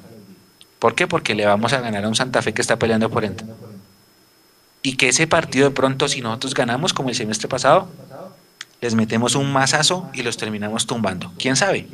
¿Quién sabe? Pero ese partido es un partido complicado, pero si nos ganamos, ahí sí, ahí sí creo que anímicamente va a ser para demasiado como fue el semestre anterior, porque el semestre anterior todo lo que pasó y esa historia de final, que casi es final feliz, final súper feliz, pero lo, lo de haber llegado a una final se dio por haber ganado ese clásico. Si nosotros no ganábamos ese clásico, no llegábamos a la final. Entonces hay que jugarlo y hay que ganarlo con toda. Y si van a ir al estadio, tengan mucha precaución. Eh, no vayan a llevar nada azul, no vayan a llevar nada azul. Eh, váyanse tranquilos, pónganse, qué sé yo, camiseta roja de la selección o, o no sé, qué equipos de afuera, Manchester United, Juanse, que a usted le gusta. Eh, o de negro o de blanco, qué sé yo. de blanco, sí, no vayan a dar papaya, pórtense bien, tampoco vayan a, dar lora, si, si, si, no se puede gritar, pues no se grita y se disfruta el partido tranquilo y listo, ahí estaremos. Sí, señor. Oiga, eh, ya salió programación con Envigado, ¿no? Para que la gente. Hoy, hoy leí en algún lado que. ¿Y siguen para el sábado? Dios estaban, estaban baratos los tiquetes de. Me olvidé de la aerolínea. Creo que era la que es económica de Copa. Wingo. Que la gente mire, pues si tienen la posibilidad de ir. El partido es un martes, ¿no? A las 4 de la tarde. Si tienen la posibilidad de ir, pues acompañen, porque creo que es la plaza, una de las plazas más fáciles para ir, ¿no? De visitante, con tantas restricciones que tenemos. Entonces, y seguramente pues el, el último partido de la mono es el de Equidad, que es el fin de semana de, de Día de Brujas, ¿no? Ese, ese estaremos, pues es el último del abono y ya de en adelante pues se dan boletas a la venta. No se sabe, Mechu, no sé si usted sabía o sabe algo del tema de si los abonados tienen prelación o tendrán prelación una vez se acaben el tema del abono o es abierto para todo el mundo. Mm, yo esperaría que le den uno o dos días eh, a los abonados para que compren la suya. Obviamente no creo que con descuento en el precio, pero sí al menos que tengan relación en tiempo. Pero lo que le diga es mentira, aún no está, no está definido, no, no, no me han dicho nada, por ejemplo. Mire, hay boletería disponible todavía en Occidental, Oriental Preferencial Norte, Oriental General Norte, todas las de Occidental y Oriental Preferencial Sur.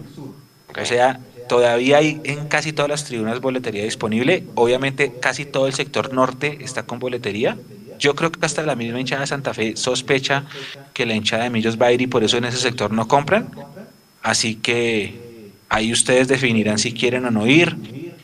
Eso es totalmente respetable, porque hay gente que dice yo prefiero ver el partido gritando en mi casa que callado en el estadio por, por, por miedo a que me pase algo. Es totalmente respetable. Lo que yo sí les puedo decir es que ganar un clásico de visitante es más chévere que ganarlo de local. Y eso lo diré toda mi vida.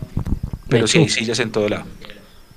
Nico. Y hacer otra pregunta que, que de los que están aquí en el chat, ¿a quiénes les gustaría ir a al, a un lugar a escuchar la narración de Mundomillos y ver el partido al tiempo. Sí, sí, para saber, a ver en el chat qué, qué tantos hay aquí que irían este domingo a, a ver el partido con nosotros y enviarles las invitaciones por Discord. Exacto, por ejemplo, eh, sabiendo que no pueden tener que es un espacio que es domingo a las 6 de la tarde y que hay festivo, entonces a ustedes les gustaría, por ejemplo, reunirse con el equipo de Mundomillos eh, que va a estar en algún lugar, estar con ellos, viendo el partido, toda la cosa, y ahí sí estar pues todos solamente hinchas azules y escuchar a Tami y emocionarnos todos, si les gustaría digan yo, yo, yo, yo, yo, y, les, si, el, si hay quórum, hacemos la invitación en nuestra comunidad de Discord para que la gente vaya y nos acompañe. Si les gusta, escriban ahí, yo, yo, yo, yo, yo, yo, yo, me gustaría, lo que sea, o, o no, no, yo no quiero, no sé, lo que sea, pero escriban. Bueno, señores, 5 para las 11 de la noche. Yo creo que ya eh, analizamos todo lo concerniente. Vamos a poner seguramente puesto el tema de, Román y esperaremos a ver si pues hay alguna demanda finalmente por parte del club. Pues porque en marzo se dijo que no, pero pues hay algún tema que motivó a Millonarios seguramente a hacerlo. Nico, despídase de la gente y sus palabras de cierre. No, muchas gracias a todos ustedes que estuvieron aquí conectados. Gracias a Leo que nos envía su, su videocolumna que es muy importante para iniciar el programa. Gracias a Mechu y a todos los que están en el chat activamente apoyando aquí el canal. Nos vemos el domingo en la transmisión. Y listo. Nos, eh, si, si, si, si ustedes quieren ir al bar, pues les, em, les vamos pasando las invitaciones. Y, y ya, y allá nos vemos. Están preguntando que si es al lado de Tami, sí, al lado de Tami. Tami está sentado al lado y ustedes lo ven narrar, esa es la idea. Y están pidiendo ya códigos QR. Eh, Nico, Nico, les manda los códigos, pero no, no, sé si Nico vaya a revender.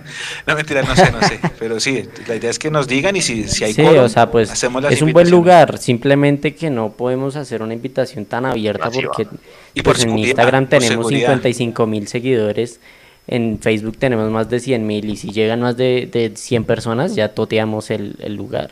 No, no, o, que, o que se filtre y llegue gente del, equipo rival también. Exacto. a, eso nos referimos. También. Eh, bueno, eh, avisos parroquiales antes de cerrar. Eh, Millonarios Sub 15 perdió lamentablemente la semana pasada con plata, vino tinto y oro. eso va a hacer que el equipo azul que dirige el profesor Salomón Suárez va a terminar segundo del grupo y espera rival. Ya estábamos clasificados. El sábado es la última fecha. Ese partido es contra un equipo que se llama Estudiantes CK y es en Villa del Río a las 10 de la Creo que, que a esa cancha se puede entrar, es una cancha sintética. Si quieren acompañar a los pelados, allá vamos a estar, los esperamos desde las 10 de la mañana que empieza el partido. El domingo es el clásico y ahí cerramos nuestra cobertura del fin de semana. Eh, por lo demás, nada, hombre, eh, no, nos, no nos vamos a quedar en que, en que jugamos muy mal con América, porque sí, jugamos muy mal con América, pero la página ya se pasó. Yo creo que con tantos días que han pasado, el profe ha trabajado sus cosas. Eh, olvidémonos ya de esa historia y enfoquémonos en Santa Fe, a ver si podemos ganarles, hombre, porque es que, caramba, llevamos que un clásico ganado en los últimos cuatro años, ya está bueno. Entonces, no, hay que ser nada, con toda. Sí, con que, Si, que si usted llegaría al lugar, preguntan aquí en el chat. Al tercer tiempo. Sí, pero al tercer, tiempo, puede ser, pues es domingo, pero recuerden que el lunes festivo. Ah, bueno. Entonces no nos, no nos pueden, no nos van a cerrar tan temprano. Sí, y seguramente mm, si, si Mapis y Leandro van, que también estaban manifestando su intención, se podríamos intentar llegar todos al, al tercer tiempo allá, ¿no? Sí, mala idea no es, Nico, claro. Sí, sí, sí, claro. Ahora, mi, mi, mi presencia está, está supeditada a ver si el Departamento de Prensa de Santa Fe nos autoriza, que ya se hizo la, solicitud, pero pues hay que esperar porque acuérdense que en la final de 2017 medios partidarios de, Millonarios no podían entrar, ¿no? Entonces, quién sabe cómo se vaya a manejar este clásico. Igual por, por cómo se ha movido la boletería, esperamos que sí. Pero bueno, sí, sí, es así se puede hacer. Claro.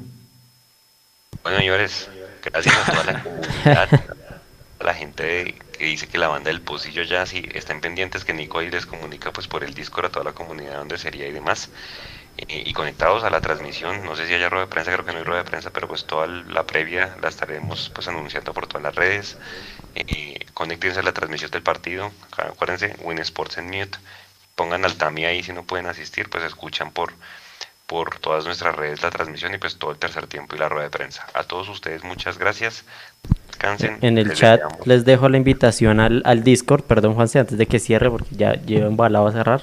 Ahí en el chat les dejo la invitación al Discord para los que no han entrado y les interese. Ay, veré que lo mandé donde no era. Listo, ahora sí, ya están en todos los chats. Pueden entrar al Discord y, y, ahí les avisamos la dirección, la hora, todo, todo, todo. Se unen y pueden ver dónde es tengan un buen fin de semana, descansen y pues ojalá Millos gane y lleguemos a por favor 28 puntos ya quedando con un pie adentro y seguramente vernos muchas más personas en el partido con Junior. Descansen, buen fin de semana y nos vemos. La transmisión, chao, cuídense.